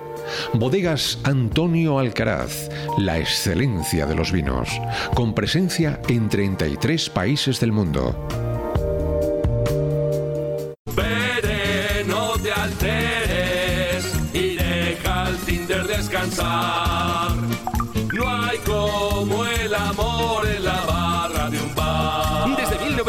1980, la Cava Aragonesa tiene la barra más concurrida de Benidorm. Siempre llena de alegría, pinchos y la mejor compañía. La de nuestros clientes y amigos. La barra de un bar. Tu match está en la Cava Aragonesa, una institución en Benidorm. Benjamín, esta cocina se cae a pedazos. Pero si es modernísima. Mira, estuve el otro día en el Big Mat de aquí y me atendió un auténtico catedrático en cocinas. Big Mat, claro. De profesional a profesional, somos los todo del sector, los de siempre. Nos encontrarás en Big Mat Aliazul de Benidorm y Villajoyosa y en www.bigmataliazul.es. Aire Fresco, programa patrocinado por Hotel Meliá Benidorm, Fomento de Construcciones y Contratas, Exterior Plus y Actúa, Servicios y Medio Ambiente.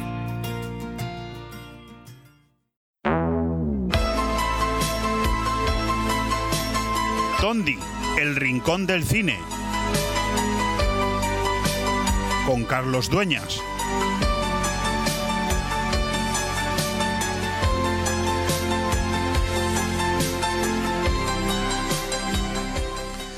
La teleportación es un proceso en el cual se transmite información cuántica de una posición a otra suficientemente alejada, ya que se tendrán estados entrelazados en ambas localizaciones mediante un canal clásico.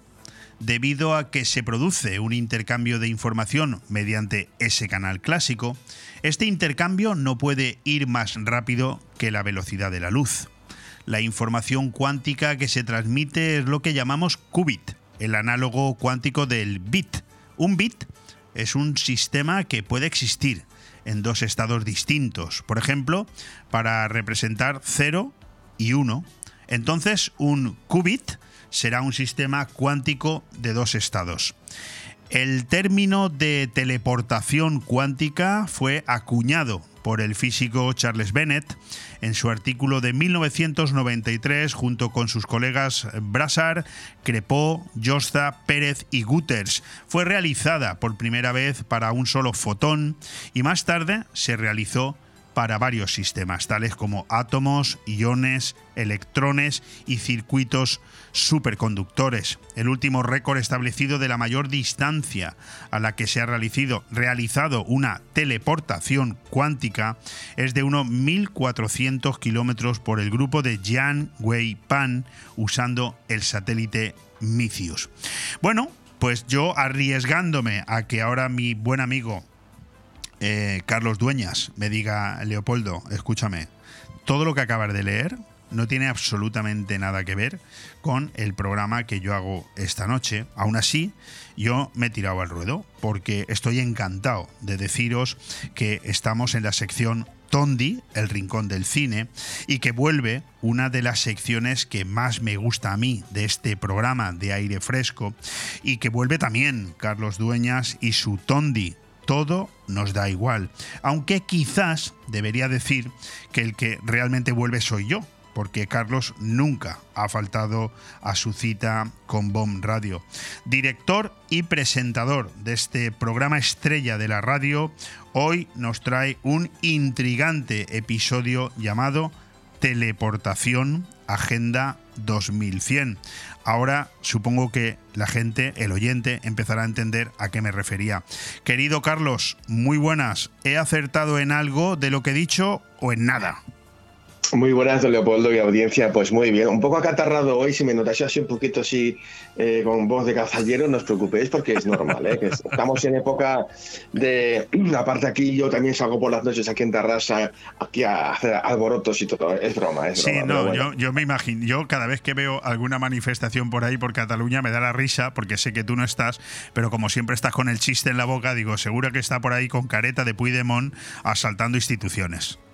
No, no, esto fíjate, hablando de teleportación, hablaremos de, de, bueno, con, vamos con David Santiso, que está sacando, va a sacar un libro dentro de poco sobre este tema, lo que es la Agenda 2100, porque todo el mundo se está pone un poco el límite en la Agenda 2030, ¿no? Porque un poco esta especie de reset, ¿no? Mundial que se está cociendo ya hace, hace años, ¿no? Pero nosotros, como somos así entonces, hemos ido hasta el 2100. Bueno, de hecho, la gente no lo sabe, pero tú y yo estaremos aquí en, en el año 2100 sin ningún problema.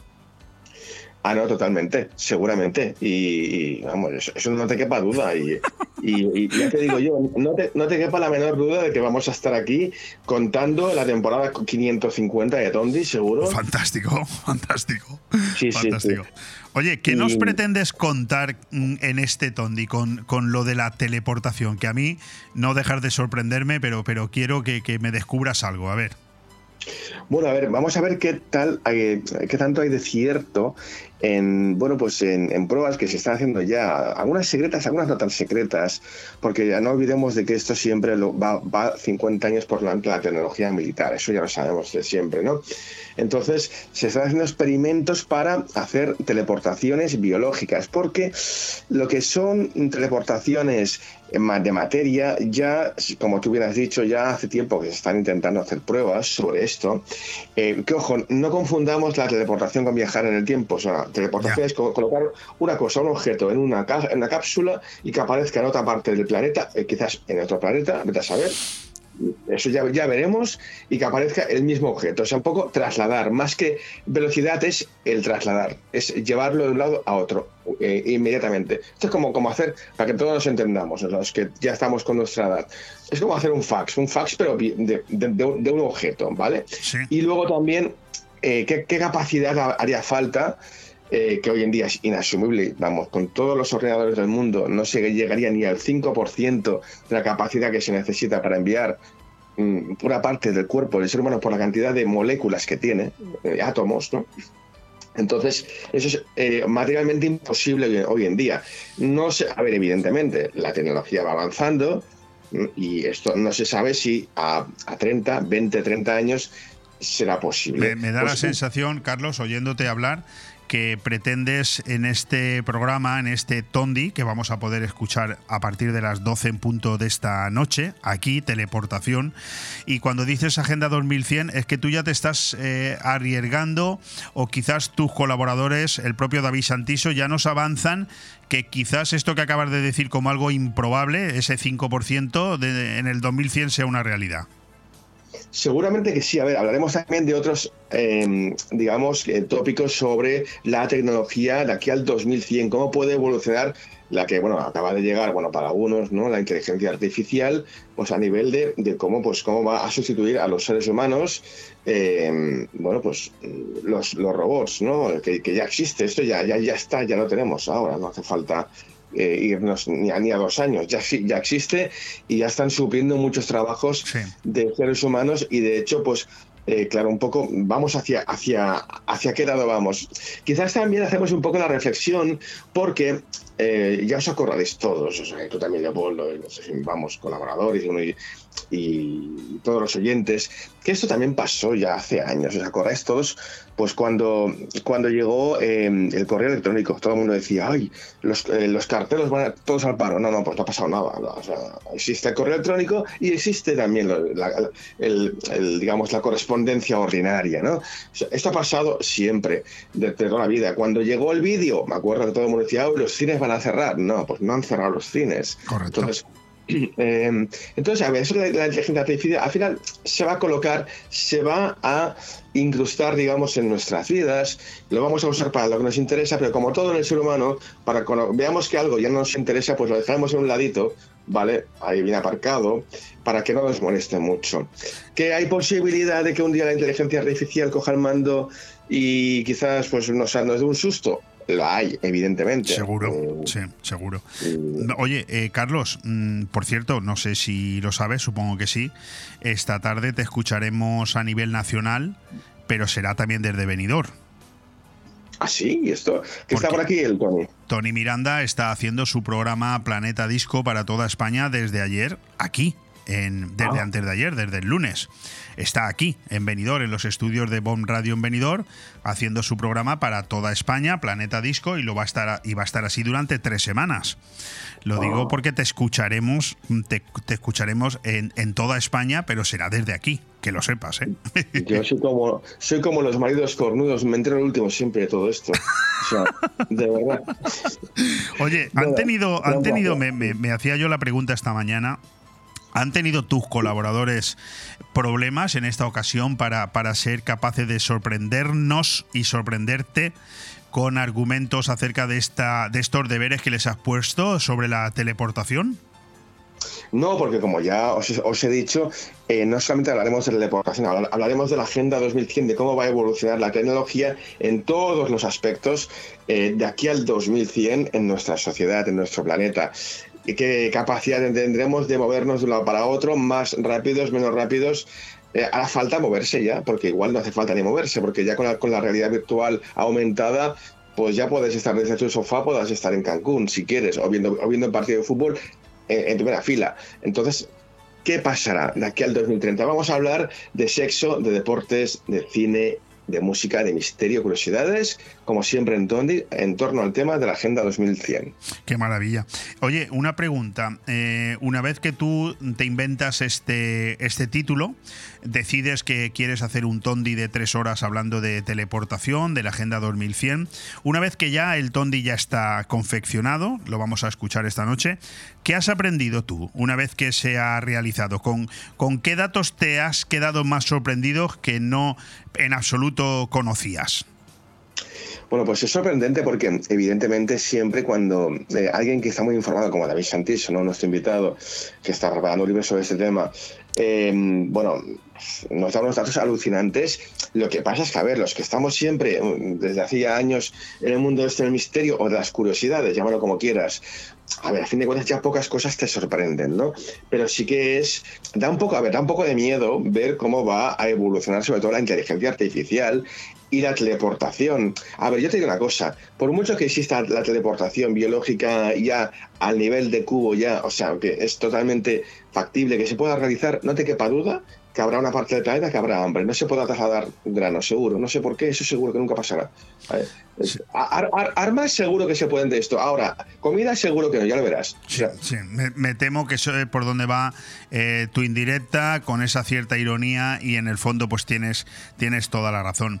Bueno, tengo que decir que estamos hablando de teleportación, Agenda 2010, 2100, eh, perdón, que es el título de Tondi, el programa de radio Todo nos da igual, Tondi Todo nos da igual, que podrás escuchar hoy aquí en Bon Radio a partir de las 12 de la noche, también el fin de semana, sábado y domingo, de 9 a 12 de la noche. Eso será hoy y este fin de semana, porque con Carlos siempre tenemos también la posibilidad de hacer un pequeño adelanto de lo que será el Tondi de la próxima semana, aunque tendremos el próximo miércoles oportunidad de volver a hablar con él.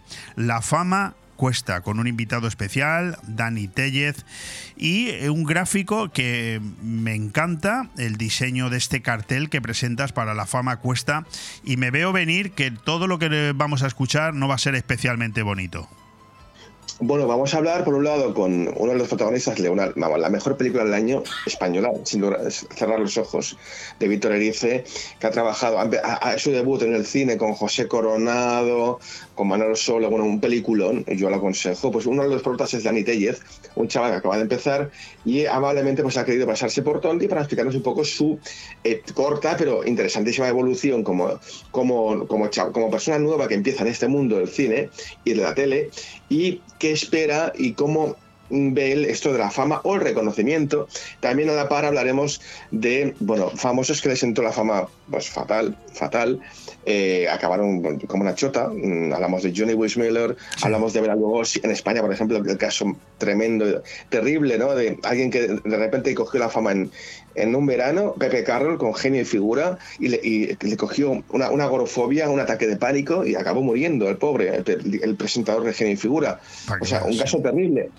Eh, y luego también, de, por ejemplo, de, de, One Hits Boys o Bands, ¿no? Por ejemplo, gente que fue famosa solo por una canción, por una película o por algo que hizo, solo por una cosa también. Sí, y eso, eso me imagino que, claro, eso tiene también su peligro. De hecho, también lo vemos en muchos eh, jóvenes que destacan en el mundo del deporte, ganan excesivo dinero en muy poco tiempo, no tienen quien les conduzca correctamente en la vida y al final se creen lo que no son y terminan fatal. En eso tienes toda la razón, sí. Bueno, pues hablaremos de todo esto de la fama cuesta, que hemos cogido la frase de la, serie Fama, evidentemente, aquella famosa mítica serie de frase, ¿no? que es la fama cuesta, y aquí vais a empezar a pagar el precio con vuestro sudor. Bueno, de todo eso tendremos tiempo para hablar la semana que viene con eh, Carlos Dueñas, porque ahora es el momento, son los minutos en los que entramos a hablar de esos tres estrenos de cine que tenemos previsto para este fin de semana y que, bueno, este, en esta ocasión Carlos lo ha centrado mucho en el cine español. Sabemos que Carlos es un gran amante, él es director de cine también, Carlos, Carlos Dueñas, y eh, bueno, lo ha centrado en el cine español. La primera, la primera de, el primero de esos títulos es Un Amor, una película muy larga, una película de dos horas y diez minutos, dirigida por alguien que conocemos bien aquí en Benidorm, Isabel Coixet, fue la que hizo el cine, o sea, la película rodada aquí también y de título eh, Benidorm.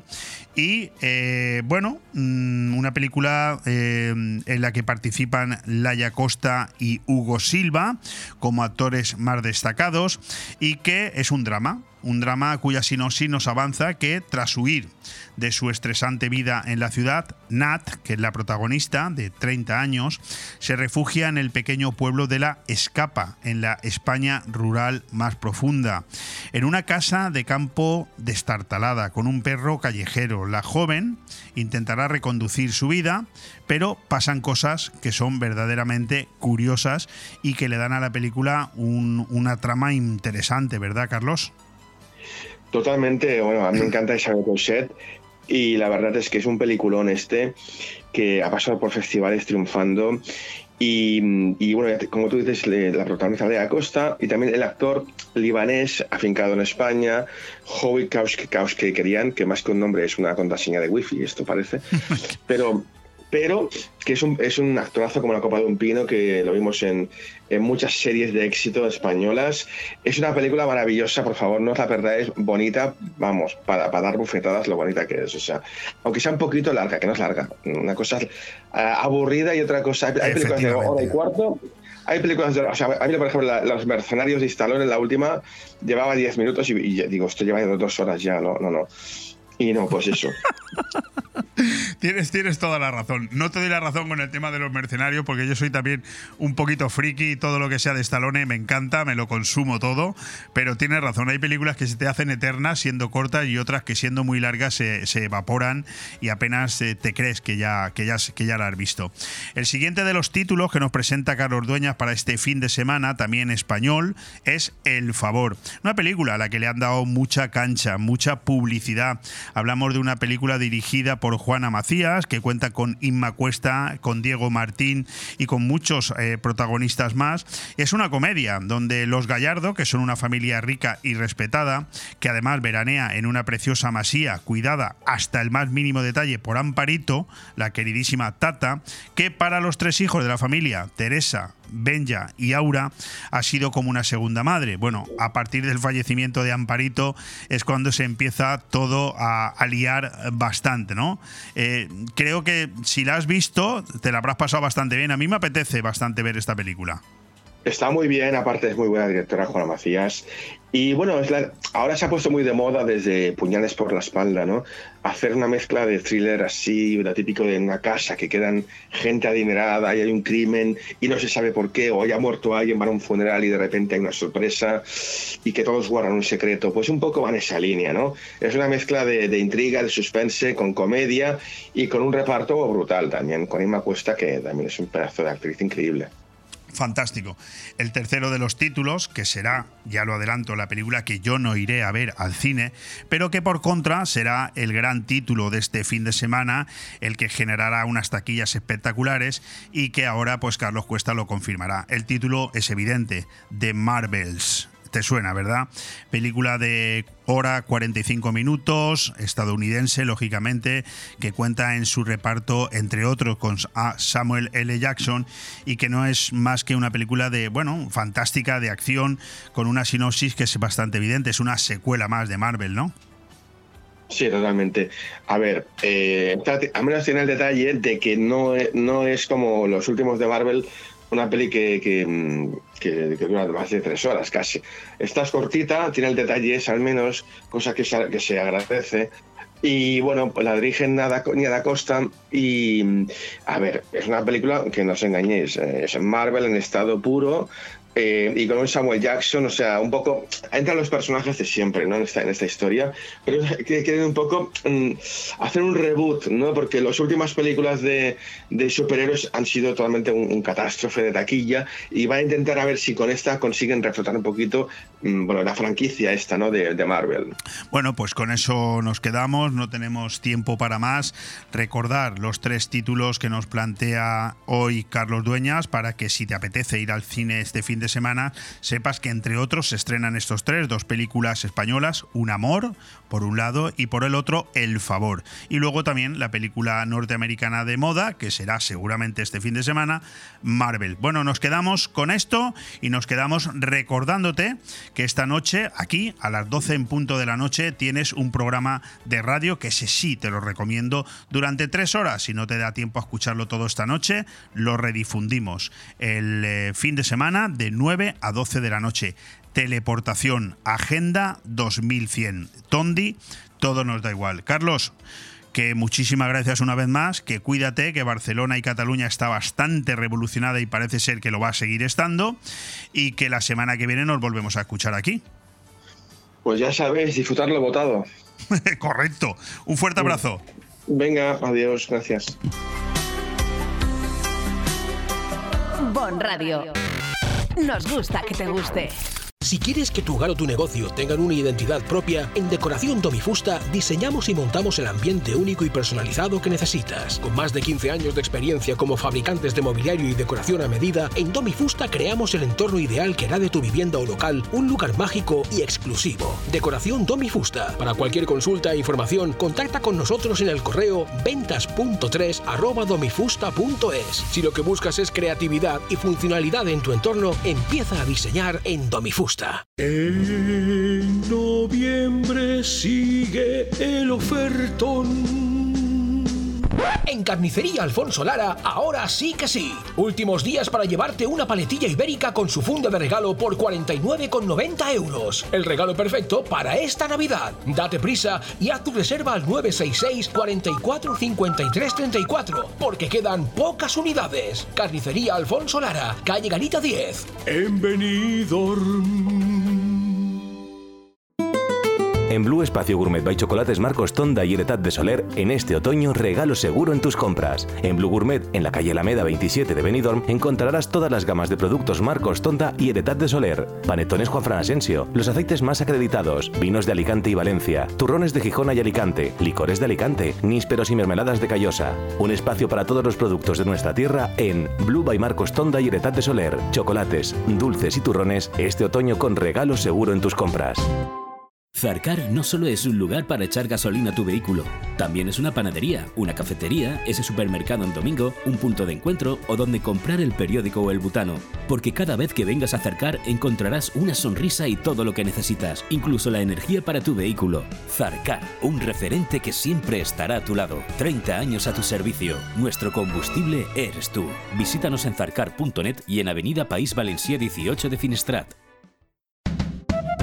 Pérez Pascual, Eurorepar, el taller de referència a la comarca. En més de 50 anys d'experiència en xapa, pintura i mecànica. Visita'ns en Avenida Alfonso Puigades 25, Benidorm. Pérez Pascual, Eurorepar, el teu taller de confiança. Pérez Pascual, Eurorepar, vol felicitar al poble de Benidorm en les seues festes majors patronals. Bones festes! Dos por uno en audífonos. ¿Qué? ¡Dos por uno en audífonos! ¿Qué? ¡Dos por uno en audífonos! ¿Qué? Ahora, en Specsavers Audiología, llévese 2x1 en audífonos. Se lo podemos decir más claro, pero no más alto con los nuevos audífonos de Specsavers Benidorm. Specsavers Audiología. Estamos en calle Gambo 2, Benidorm. Bon Radio. Nos gusta que te guste. Vive el comercio de tu ciudad, el programa que sirve de escaparate para oír y ser oído. Asociaciones y empresarios de todos los sectores tienen aquí la ventana para contar sus éxitos y exponer sus dudas. Vive el comercio de tu ciudad, un espacio patrocinado por la Concejalía de Comercio del Ayuntamiento de Benidorm, las asociaciones AICO y Abreca, Bodegas Bocopa y Chocolates Marcos Tonda, cada miércoles de una y media a 2 de la tarde y en redifusión de 10 y media a 11 de la noche. Significado, aplicaciones, tipos y ejemplos en el e-commerce. El e-merchandising o merchandising digital es una estrategia que consiste en disponer los productos o servicios adecuados en el lugar correcto para incrementar las ventas. ¿Qué es el e-merchandising? Podemos definirlo como una combinación de ciencia y arte que se utiliza para mostrar productos y promociones en plataformas digitales con el objetivo de impulsar las ventas. Los clientes necesitan ser guiados para comprar y esta es la intención del merchandising. En un entorno tradicional, el merchandising hace referencia a la colocación estratégica del producto para que al cliente le resulte fácil encontrar lo que busca y comprar. Por otro lado, el merchandising visual busca llamar la atención sobre mercancías específicas que el cliente puede pasar por alto para animarlo a realizar una o varias compras, mostrándole por qué necesita ese producto cómo usarlo o cómo combinar varias piezas. Ambas técnicas deben complementarse entre sí para maximizar la experiencia de compra del cliente. El merchandising en línea supone crear un sitio web intuitivo, capaz de mostrar los productos de una forma estéticamente agradable, a la vez que se intenta captar la atención del visitante para guiarlo hacia la compra al proporcionarle la mejor experiencia. ¿Para qué sirve el merchandising en la tienda online? Si no trabajas en el merchandising virtual, asumes que tus clientes encontrarán los productos al azar por lo que no podrás influir en el aumento de las ventas, la lealtad y el reconocimiento de tu marca, incentivando las compras, aumentando el valor medio del pedido e inspirando a los clientes para que regresen.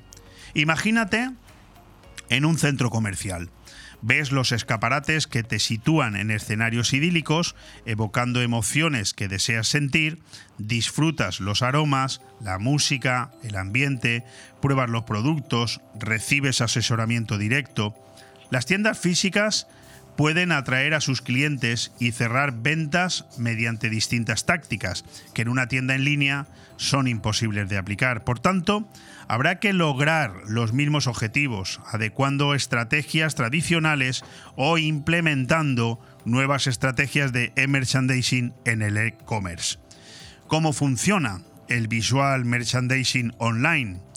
El merchandising en el e-commerce busca conectar a los compradores con el producto adecuado para que lo agreguen al carrito rápidamente pero su aplicación no es sencilla. Cada visitante de un comercio electrónico tiene su propia mentalidad e interactúa con diferentes partes del sitio. Además, hay que tener en cuenta el número de referencias con las que trabajas, los cambios constantes de productos, precios y promociones. El merchandising efectivo tiene tres dimensiones. La primera, entender que cada cliente puede necesitar diferentes estrategias. La segunda, implementar las técnicas adecuadas a lo largo del proceso de compra. Y la tercera, mostrar el producto que es más probable que compre. La utilización adecuada de los datos, sin duda, ayudará a optimizar estos tres elementos y aumentar drásticamente las ventas. Pero además, hay que tener en cuenta la forma en que la gente compra. En un establecimiento físico, Toda la experiencia de la tienda está diseñada para generar ventas, los pasillos, expositores, mostrador de caja. La experiencia del cliente en línea también se puede diseñar para maximizar las ventas, haciendo de cada parte del sitio web una oportunidad. La página de inicio, los menús de navegación, las páginas de categorías, las páginas de producto y las páginas de pago. En el fondo, las estrategias de e-merchandising tienden a emular a las estrategias tradicionales utilizadas en las tiendas físicas. Bon Radio. Nos gusta que te guste. Hotel Meliá Benidorm, un paraíso tropical en la ciudad de los rascacielos.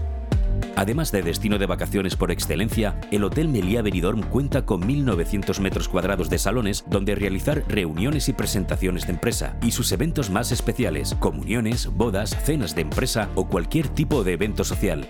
Ven a visitarnos y descubre todas las opciones que el Hotel Meliá Benidorm puede ofrecerle. Hotel Meliá Benidorm, un paraíso en la Costa Blanca. Vive el teatro a la fresca en Finestrat. Este domingo 18 de septiembre te esperamos en el Parque Infantil de la urbanización Balcón de Finestrat para disfrutar con la obra de teatro Quan ningú mira, de Esclafit Teatre. Recuerda, este domingo 18 a las 8 de la tarde en la urbanización Balcón de Finestrat. Teatro Quan ningú mira. Entrada libre. Colabora Diputación de Alicante. Vive la cultura a la fresca en Finestrat, porque en Finestrat lo tienes todo. En estas fiestas patronales de Benidorm, la ciudad se viste de alegría y tradición. Únete a la diversión, música y festejos y siempre que sea posible, compártelo con tus mayores. Porque desde Nos Importas, profesionales del cuidado y asistencia domiciliaria, sabemos lo importante que es el bienestar social. Cuida de los tuyos. Os deseamos unas felices fiestas. Allá donde mires, arriba o abajo, Grupo Pecal lo tiene que ni pintado. Y nunca mejor dicho, ahora las paredes y suelo de tu garaje relucirán como nunca. Además de realizar pavimentos industriales y deportivos, impermeabilización y rehabilitación de superficies y fachadas, el mundo de la pintura no tiene secretos para nosotros. Entra en pecal.es y decide de qué manera podemos ayudarte. Grupo Pecal, desde Altea, para todo el mundo. Calidad, clase, carácter, excelencia son sinónimos de restaurante Juan Abril. Porque ¿dónde vas a comer y cenar mejor que en el mismo paseo marítimo de Altea con el mejor trato y servicio deleitándote de una magnífica fideuá con fideo fino con foie, un tartar de atún, de salmón o stick tartar de carne y los más exquisitos arroces de la mejor cocina de siempre? Reserva tu mesa al 96 584 37 22. Restaurante Juan Abril. Paséis del Mediterráneo 14, Altea. Ah, y parking gratuito.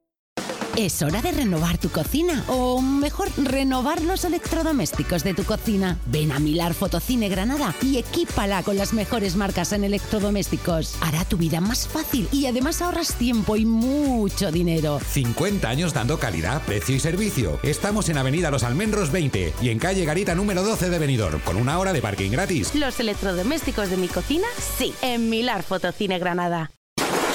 Benjamín, esta cocina se cae a pedazos. Pero si es modernísima. Mira, estuve el otro día en el Big Mat de aquí y me atendió un auténtico catedrático en cocinas. Big Mat, claro. De profesional a profesional, somos los todo del sector. Los de siempre. Nos encontrarás en Big Mat Aliazul de Benidorm y Villajoyosa y en www.bigmataliazul.es. Vive el comercio de tu ciudad, el programa que sirve de escaparate para oír y ser oído. Asociaciones y empresarios de todos los sectores tienen aquí la ventana para contar sus éxitos y exponer sus dudas. Vive el comercio de tu ciudad, un espacio patrocinado por la Concejalía de Comercio del Ayuntamiento de Benidorm, las asociaciones AICO y Abreca, Bodegas Bocopa y Chocolates Marcos Tonda, cada miércoles de una y media a 2 de la tarde y en redifusión de 10 y media a 11 de la noche.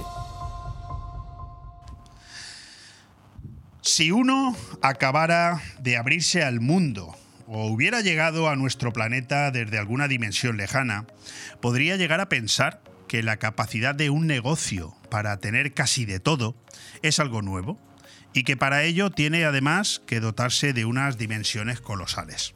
Es el objetivo de un marketing tan agresivo como bien organizado.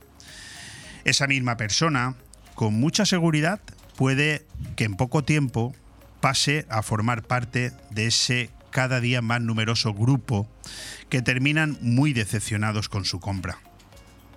Se dan cuenta que detrás de grandes marcas, en numerosas ocasiones, lo que queda claro es que para cobrarte son águilas, pero mm, que no se trata de dar servicio y que en esto fallan y bastante. Las cosas cambian mucho. No veo la necesidad de extenderme mucho en estos conceptos porque sé que a buen entendedor palabras sobran. Lo hemos padecido durante años dejando caer al comercio más cercano para arrojarnos en los brazos del impersonal negocio de multitudes.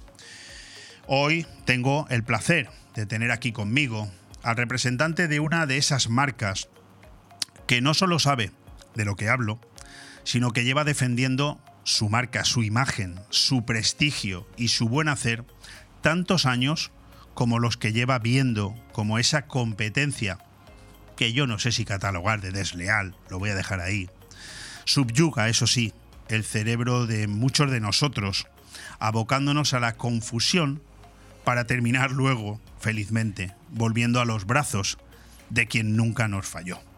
Él es José Pedro de Besa y es el gerente de Aliazul.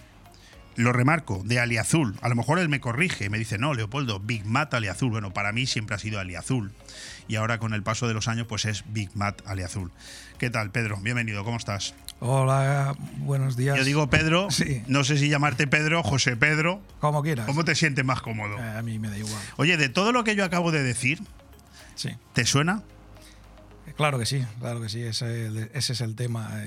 Tenemos eh, que viene mucha competencia, gente, almacenes súper grandes, que solo le interesa pues, el, captar al cliente, sea como sea, y luego, pues eh, si te he visto, no me acuerdo.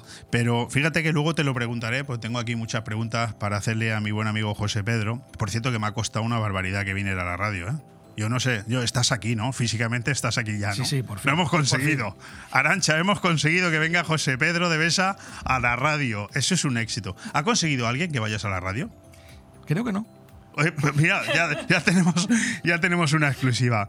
Eh, esto que he dicho eh, me viene muy bien que estés aquí para yo poder decirlo, pero en el fondo es algo que podría decir eh, y que afectaría a mucha gente porque tú formas parte de una familia que lleva toda la vida en esta zona, toda la vida defendiendo el negocio de cercanía y toda la vida haciendo lo mismo. Y te está empezando a tocar sufrir lo que otros tantos también sufren. Y que bueno, yo me quedo con la satisfacción de lo último que he dicho porque fíjate que lo remarco, al final muchos de los que se van terminan volviendo al brazo de aquel que nunca les falló. ¿Eso te sucede mucho en Aliazul? Por suerte sí, por suerte la gente lógicamente cuando hay una cosa nueva pues eh, sale a verla, mm, se aprovecha de las circunstancias porque lógicamente quieren captar al cliente, pero con el paso del tiempo ya ven los distintos eh, fallos que puede tener mm, la competencia y, y vuelven. Correcto. Es de agradecer. Bueno, vamos a empezar a analizar un poquito quién es José Pedro y qué es Aliazul, si es que a alguno de los oyentes le falta algún tipo de información. ¿Cuántos años lleva José Pedro de Besa al frente de Aliazul? Pues yo llevo al frente desde el 2005, eh, ya hace 18 años. Ya, ya eres mayor de edad. Ya, ya mayor de edad. Aunque trabajando, pues estuve, bueno, empecé a trabajar desde el 96. O sea que llevas 27 años en el negocio y dirigiéndolo desde hace 18 años, entiendo. Correcto. Entiendo que porque tu padre, eh, Pedro de Besa, uno de los empresarios que más conocemos en esta comarca, eh, daría un paso al lado, ¿no? Efectivamente. Sí. Confío en ti. Ahí está. No le, no le quedaba más remedio. No quedaba más no, no remedio. digas eso, no digas eso en la entrevista. ¿Cuántos años lleva eh, funcionando Aliazul? Pues Aliazul lleva más de 50 años funcionando. Eh, antes empezó con un nombre de empresa y lo que es Aliazul desde el 75. O sea que lo que es el nombre Aliazul lleva 48 años en el mercado. Eh, ¿qué, qué nombre tenía antes? Porque a mí eso, a mí eso se me ha escapado, ¿eh? Bueno, no es que tuviera otro, otro nombre antes, es que antes eh, trabajamos con, otro, con una empresa que formó también mi padre, Correcto. que era Alicemen, y que era pues, eh, Alicante Cementos, y, luego se fundó pues, eh, Aliazul. Igual que hace muchísimos años me acuerdo yo que estaba en Benidorm, que era Cemento Bernabéu, que luego terminó siendo Cemento Benidorm, ¿verdad? Correcto. El señor Ronda, ¿tú llegaste a conocerlo? Pues sí, perfectamente. Una, Buena una persona. gran ¿eh? persona. Una gran sí. persona, sí, señor. Ahí tiene. Y me alegro que lo digas, ¿eh? porque al final, de alguna manera, sois un poco competencia, ¿o no? No. Quizás Cemento Benidorm. A ver, todos somos competencia, pero ante todo somos personas. Entonces no Efectivamente. quita la competencia. No, a mí me recuerda mucho Cemento Benidorm a vosotros, a Aliazul, es decir, empresas de la zona de toda la vida defendiendo la imagen y, y sin marcharse nunca de aquí, ¿verdad? Exacto, Y aguantando, como jabato. Y siempre dando la cara. Y siempre dando la cara. tiene que ser. Siempre dando la cara. Oye, ¿por qué se introducen esos apellidos de Big Mat? ¿Por qué? Bueno, es una buena pregunta porque si te das cuenta, las multinacionales eh, ponen el nombre de la multinacional y está en, en todos los países con el mismo nombre. Aquí, eh, por ejemplo, Big Mat y se le pone el apellido a la- eh, Big Mat Aliazul o a Big Se Edo. respeta Aliazul. Eh, exactamente. Lo que hace es, es que tienes, no pierdes la esencia, o sea, siempre eres tú. no depende de una multinacional, eh, no depende de, de las decisiones que tomen una persona mm, Allá arriba. en, Bulga- en donde sea, en Bruselas, donde sea. Entonces, eh, dentro de nuestro, digamos, de nuestro Big Mat, nuestra central, eh, hay unas, una, una coordinación de, de labores, pero tú nunca pierdes la identidad. Correcto. Tú eres autónomo para poder eh, gestionar eso. Y- ¿En y, qué se eh, traduce? Llegar mejor al cliente. José Pedro, ¿y, y de qué manera beneficia, por ejemplo, a Aliazul que ahora se llame o que tenga el apellido de Big Mat? Eh, ¿Qué, qué rendimiento positivo le sacáis vosotros a esto? Eh, el rendimiento pues es eh, fácil también de entender porque si tú vas a cualquier eh, España, Portugal, Francia, Bélgica, donde quieras, siempre mm, tienes el nombre de Big Mat, sabes, sabes lo que tienes, tienes tu página web que sabes los productos que tiene y te puedes dirigir a cualquier Big Mat que con toda seguridad pues es- te van a atender bien y van a tener los productos que necesitas. Es decir, mantenéis vuestra filosofía, vuestra idiosincrasia, eso no varía, y encima os suma un plus de conocimiento de marca, ¿no? Porque mucha gente entiendo que termina yendo a Aliazul porque os conoce, pero también mucha gente termina yendo a Aliazul porque al llamarse Big Mat lo, lo, digamos, lo relaciona con una marca seria. Correcto. De hecho, pues imagínate que cuando nosotros entramos había gente que estaba en Barcelona que venían a hacer una reforma en Benidorm. Pues, ¿a quién conocen a Big Mac? Pues el primero que te van a buscar es a ti. Muy bien, fa- fantástico, sí. Pues yo es que pensaba que iba por otro lado, pero bueno, me encanta que sea así. ¿Y mm, desde cuándo existe Aliazul? Lo hemos hablado ya. ¿Quiénes, quiénes lo fundan? ¿Son, es, es tu familia? Correcto. ¿Siempre en el mismo sitio? Eh, bueno, en el mismo sitio no. Se fundó aquí en Benidorm, en Alfredo Corral. Tuvo las oficinas. En Alfredo Corral. Sí, Qué fuerte. Hace, ya hace, ya hace Yo no me- 50 yo no me años. acuerdo. Ya hace más de 50 años. De ahí pasamos a, a la avenida Uruguay, aquí en Ah, Benidorm. bueno, ahí, ahí os mantenéis. Ahí nos mantenemos. Y luego se creó en Villajoyosa, en la entrada entre el casino y el tanatorio. Estamos eh, y ahí es el, almacén grande. Sí, porque, eh, bueno, ahora desde que se construyó la autovía, evidentemente, hace ya muchos años, mucho tráfico se desvía, pero antiguamente era impepinable pasar por delante de la fachada de Aliazul, porque ha estado toda la vida. Yo recuerdo, eh, bueno, seguís estando en un sitio donde hay poca edificación, ¿no? Pero antiguamente parecía incluso un edificio ahí en medio, que no había otra cosa. ¿Eso os ha beneficiado estar en un sitio tan estratégico entre Benidorm y Villajoyosa? Hombre, nos ha ben- beneficiado porque estamos al lado de la carretera, es decir, el- el- la entrada y salida al comercio es inmediato, no tienes que pegar vueltas ni, ni buscar aparcamiento, eso, eso sí, es así. Luego, lógicamente, al salir la, la autovía, pues hay menos paso de gente, pero gente que iba de paso, que igual te paraba, había cualquier producto se lo llevaban de como si fuera un recuerdo, vamos. Qué bueno. Sí, sí, O sea, que habréis servido también de empresa de souvenir, ¿no? De recuerdos de Benidorm. Básicamente. Igual Qué se bueno. llevaba una mesa de, de 300 kilos de, de jardín que se llevaba una maceta o, o simplemente azulejos, por recuerdo. ¿Eso lo seguís teniendo ese tipo de negocio? O sea, Sí, correcto. Lo que pasa es que la jardinería, pues eh, tocamos otro nivel, ya no es a tanto macetero que había antes y, y fuentes bueno, y yo tal, pero- estoy viendo vuestra página, que la estoy visitando, la visito desde hace tiempo, pero últimamente la estoy visitando un poco más sabiendo que tú ibas a venir por aquí. Y a mí se me ocurren preguntas que son muy bárbaras, ¿no? Porque yo cuando veo aquí esta, esta dimensión de catálogo, digo, esto se tiene que volver locos, ¿no? Porque al final eres capaz de tener en la mente todo lo que tienes a disposición de los clientes. Pues indudablemente hay que tenerlo. Porque siempre te hacen miles de preguntas y tienes que tener clara la respuesta. Es que tienes miles de productos. Sí. Actualmente, pues normalmente trabajas con 8.000, 9.000 referencias, pero a lo largo de, de la vida de Aliazul, pues ha tenido más de 40.000 referencias. Bueno, te voy a hacer la pregunta de otra manera. ¿Alguna vez te ha preguntado un cliente por algo y te has quedado pensando si lo tienes o no? Mm, Normalmente lo tenemos. Buena contestación. Espere un momento porque tenerlo tengo. Lo que no sé es dónde, ¿no? Pero tenerlo tengo. Oye, déjame que te pregunte una cosa. Eh, ¿Sufre un negocio como Aliazul la competencia de los grandes almacenes? Eh, por supuesto, por supuesto. Eh, cuando hay una competencia de esta voraz y encima porque te quieren quitar de en medio, porque se quieren quedar únicos, pues hacen mil estrategias para ver eh, si te pueden quitar. Lógicamente, pues cuando pasa el tiempo y ven que no te has ido, pues ya vuelven a retomar sus precios y, y hacer sus actividades. No vamos, no vamos a citar a ninguno. Yo no creo que ningún oyente sea estúpido. Yo creo que la gente sabe a qué nos referimos. Estos grandes almacenes que han llegado pues con una voracidad eh, inconmensurable. Y como tú dices, yo te quería preguntar si juegan limpio. ¿Juegan con limpieza? Eh, respecto estamos nosotros, citando a nadie, ¿eh? No, no. A ver, respecto al mercado, no. No juegan con no limpieza. juegan limpio, eso está claro. Pero ¿Qué? bueno, se beneficia. ¿Quién es el único beneficiado? Pues el cliente. ¿De verdad? En principio. Ah, en claro, principio. en principio. ¿Por qué? Por el principio, pues mm, teóricamente le sale los números más económicos. El problema viene pues cuando necesita repuestos, cuando quiere una continuidad.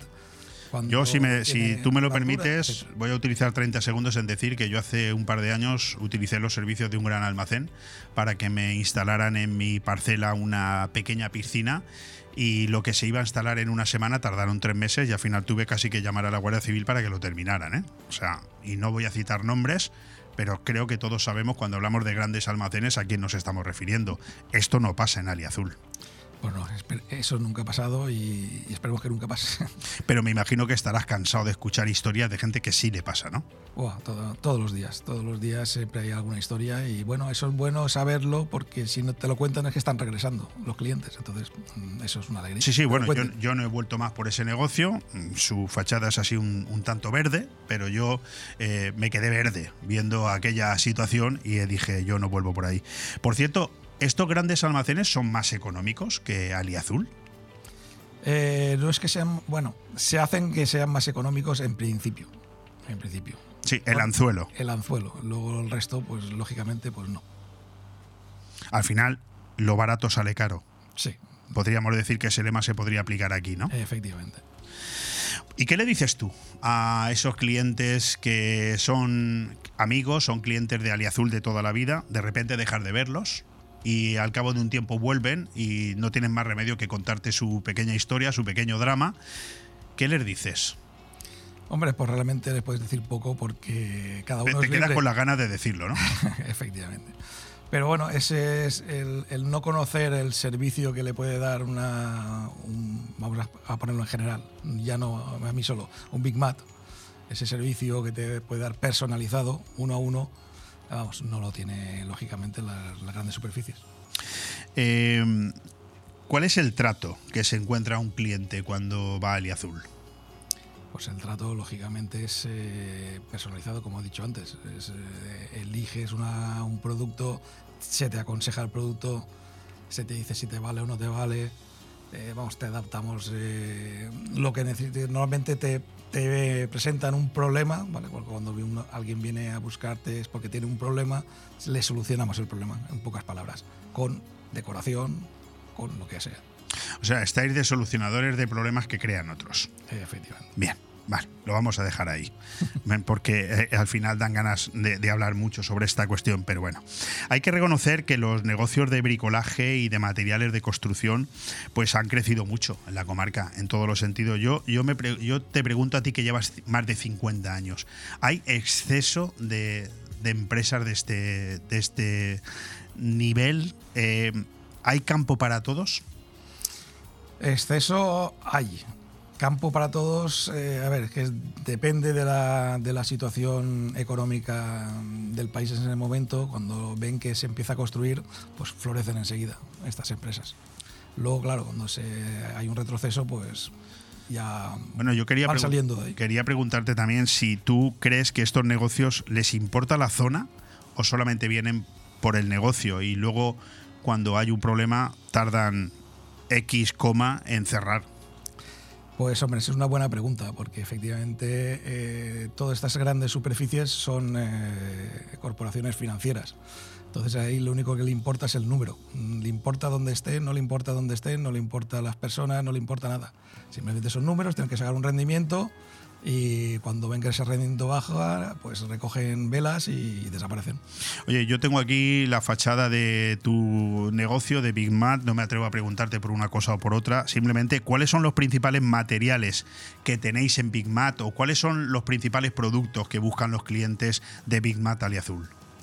Hombre, pues eh, como te he dicho, pues tenemos muchos materiales. Pero Muchos no, 8000, ya, pero digo, digo ¿cuáles? Materiales, Pues eh, lo mismo depende de si es eh, los albañi- albañiles que suelen ir a por materiales vastos como cementos, áridos, colas, yesos, pladur, como pues los azulejos, los muebles de baño, los- las cabinas sanitarias, eh, pues, un sinfín cocinas, estufas, chimeneas, de todo. Es que realmente tenemos un, un componente de todo. Los- Carretería, Nos queda un minutito, eh, José Pedro, pero yo me hacía una pregunta. Digo, si todos lo- todos los empresarios que pasan por aquí tienen problemas de personal, yo creo que en el tuyo los cuidaréis como si fueran una especie de estatuas sagradas, ¿no? Porque para formar a un empleado tuyo y que se aprenda 8.000 pro- 8.000 productos, como para que luego se vaya, ¿no? Ese es el tema, ese es el tema. Por eso, O sea, que tenéis los mismos problemas que los demás, ¿no? Ese es el tema. Por eso mm, mis compañeros de trabajo, pues eh, son cuando entran, pues pocos se van, porque se, te- se quedan ahí ya. Primero porque les gusta y luego porque es, mm, le, apa- le apasionan y lógicamente saben. Y cambiar también es difícil, con lo que dices. Valoran Traba- estar trabajando en una empresa más familiar que... Es más familiar, efectivamente. No tienen todas las oportunidades que puede tener con una gran superficie, que son números. Aquí pues son una, como una familia. Bueno, estamos hablando con José Pedro de Besa de Big Mat Aliazul. Ya sabes dónde está, en la carretera Villajoyosa, también en la avenida de Uruguay. No ha sido tan difícil, ¿no? No, para nada. ¿Promete volver? Bueno. Me, me va a costar tanto que vuelvas otro día. Un poquito, pero bueno, volveremos. Lo tendré que trabajar. bueno, y a todos vosotros, gracias Arancha, ¿eh? compañera, también por haber, eh, eh, haberte acercado con el cliente hasta aquí, hasta los micrófonos de Bon Radio. Gracias, José Pedro. Un saludo a, tu familia, porque en tu familia hay grandes amigos míos, como, como, ya, como ya sabes. Y y nada, me despido simplemente agradeciendo la presencia que hemos tenido hoy aquí del presidente y del vicepresidente de la Comisión de Fiestas Patronales de Benidorm, que sabes que empiezan en breve, en dos días, Vicente Solaz y Pepe Pérez Sirven. También hemos contado con la colaboración de Francisco González, nuestro abogado de cabecera, en nuestra sección Hilo Criminal. También con Carlos Dueñas, director de Tondi, el rincón del cine, y Tondi, eh, todo nos da igual, el programa de radio que podrás escuchar esta noche a las 12 en punto. Vive el comercio de tu ciudad, programa en el que estamos, cuyo invitado ha sido José Pedro de Besa de Big Mat Aliazul. Un abrazo, muchísimas gracias y mañana aquí a la misma hora.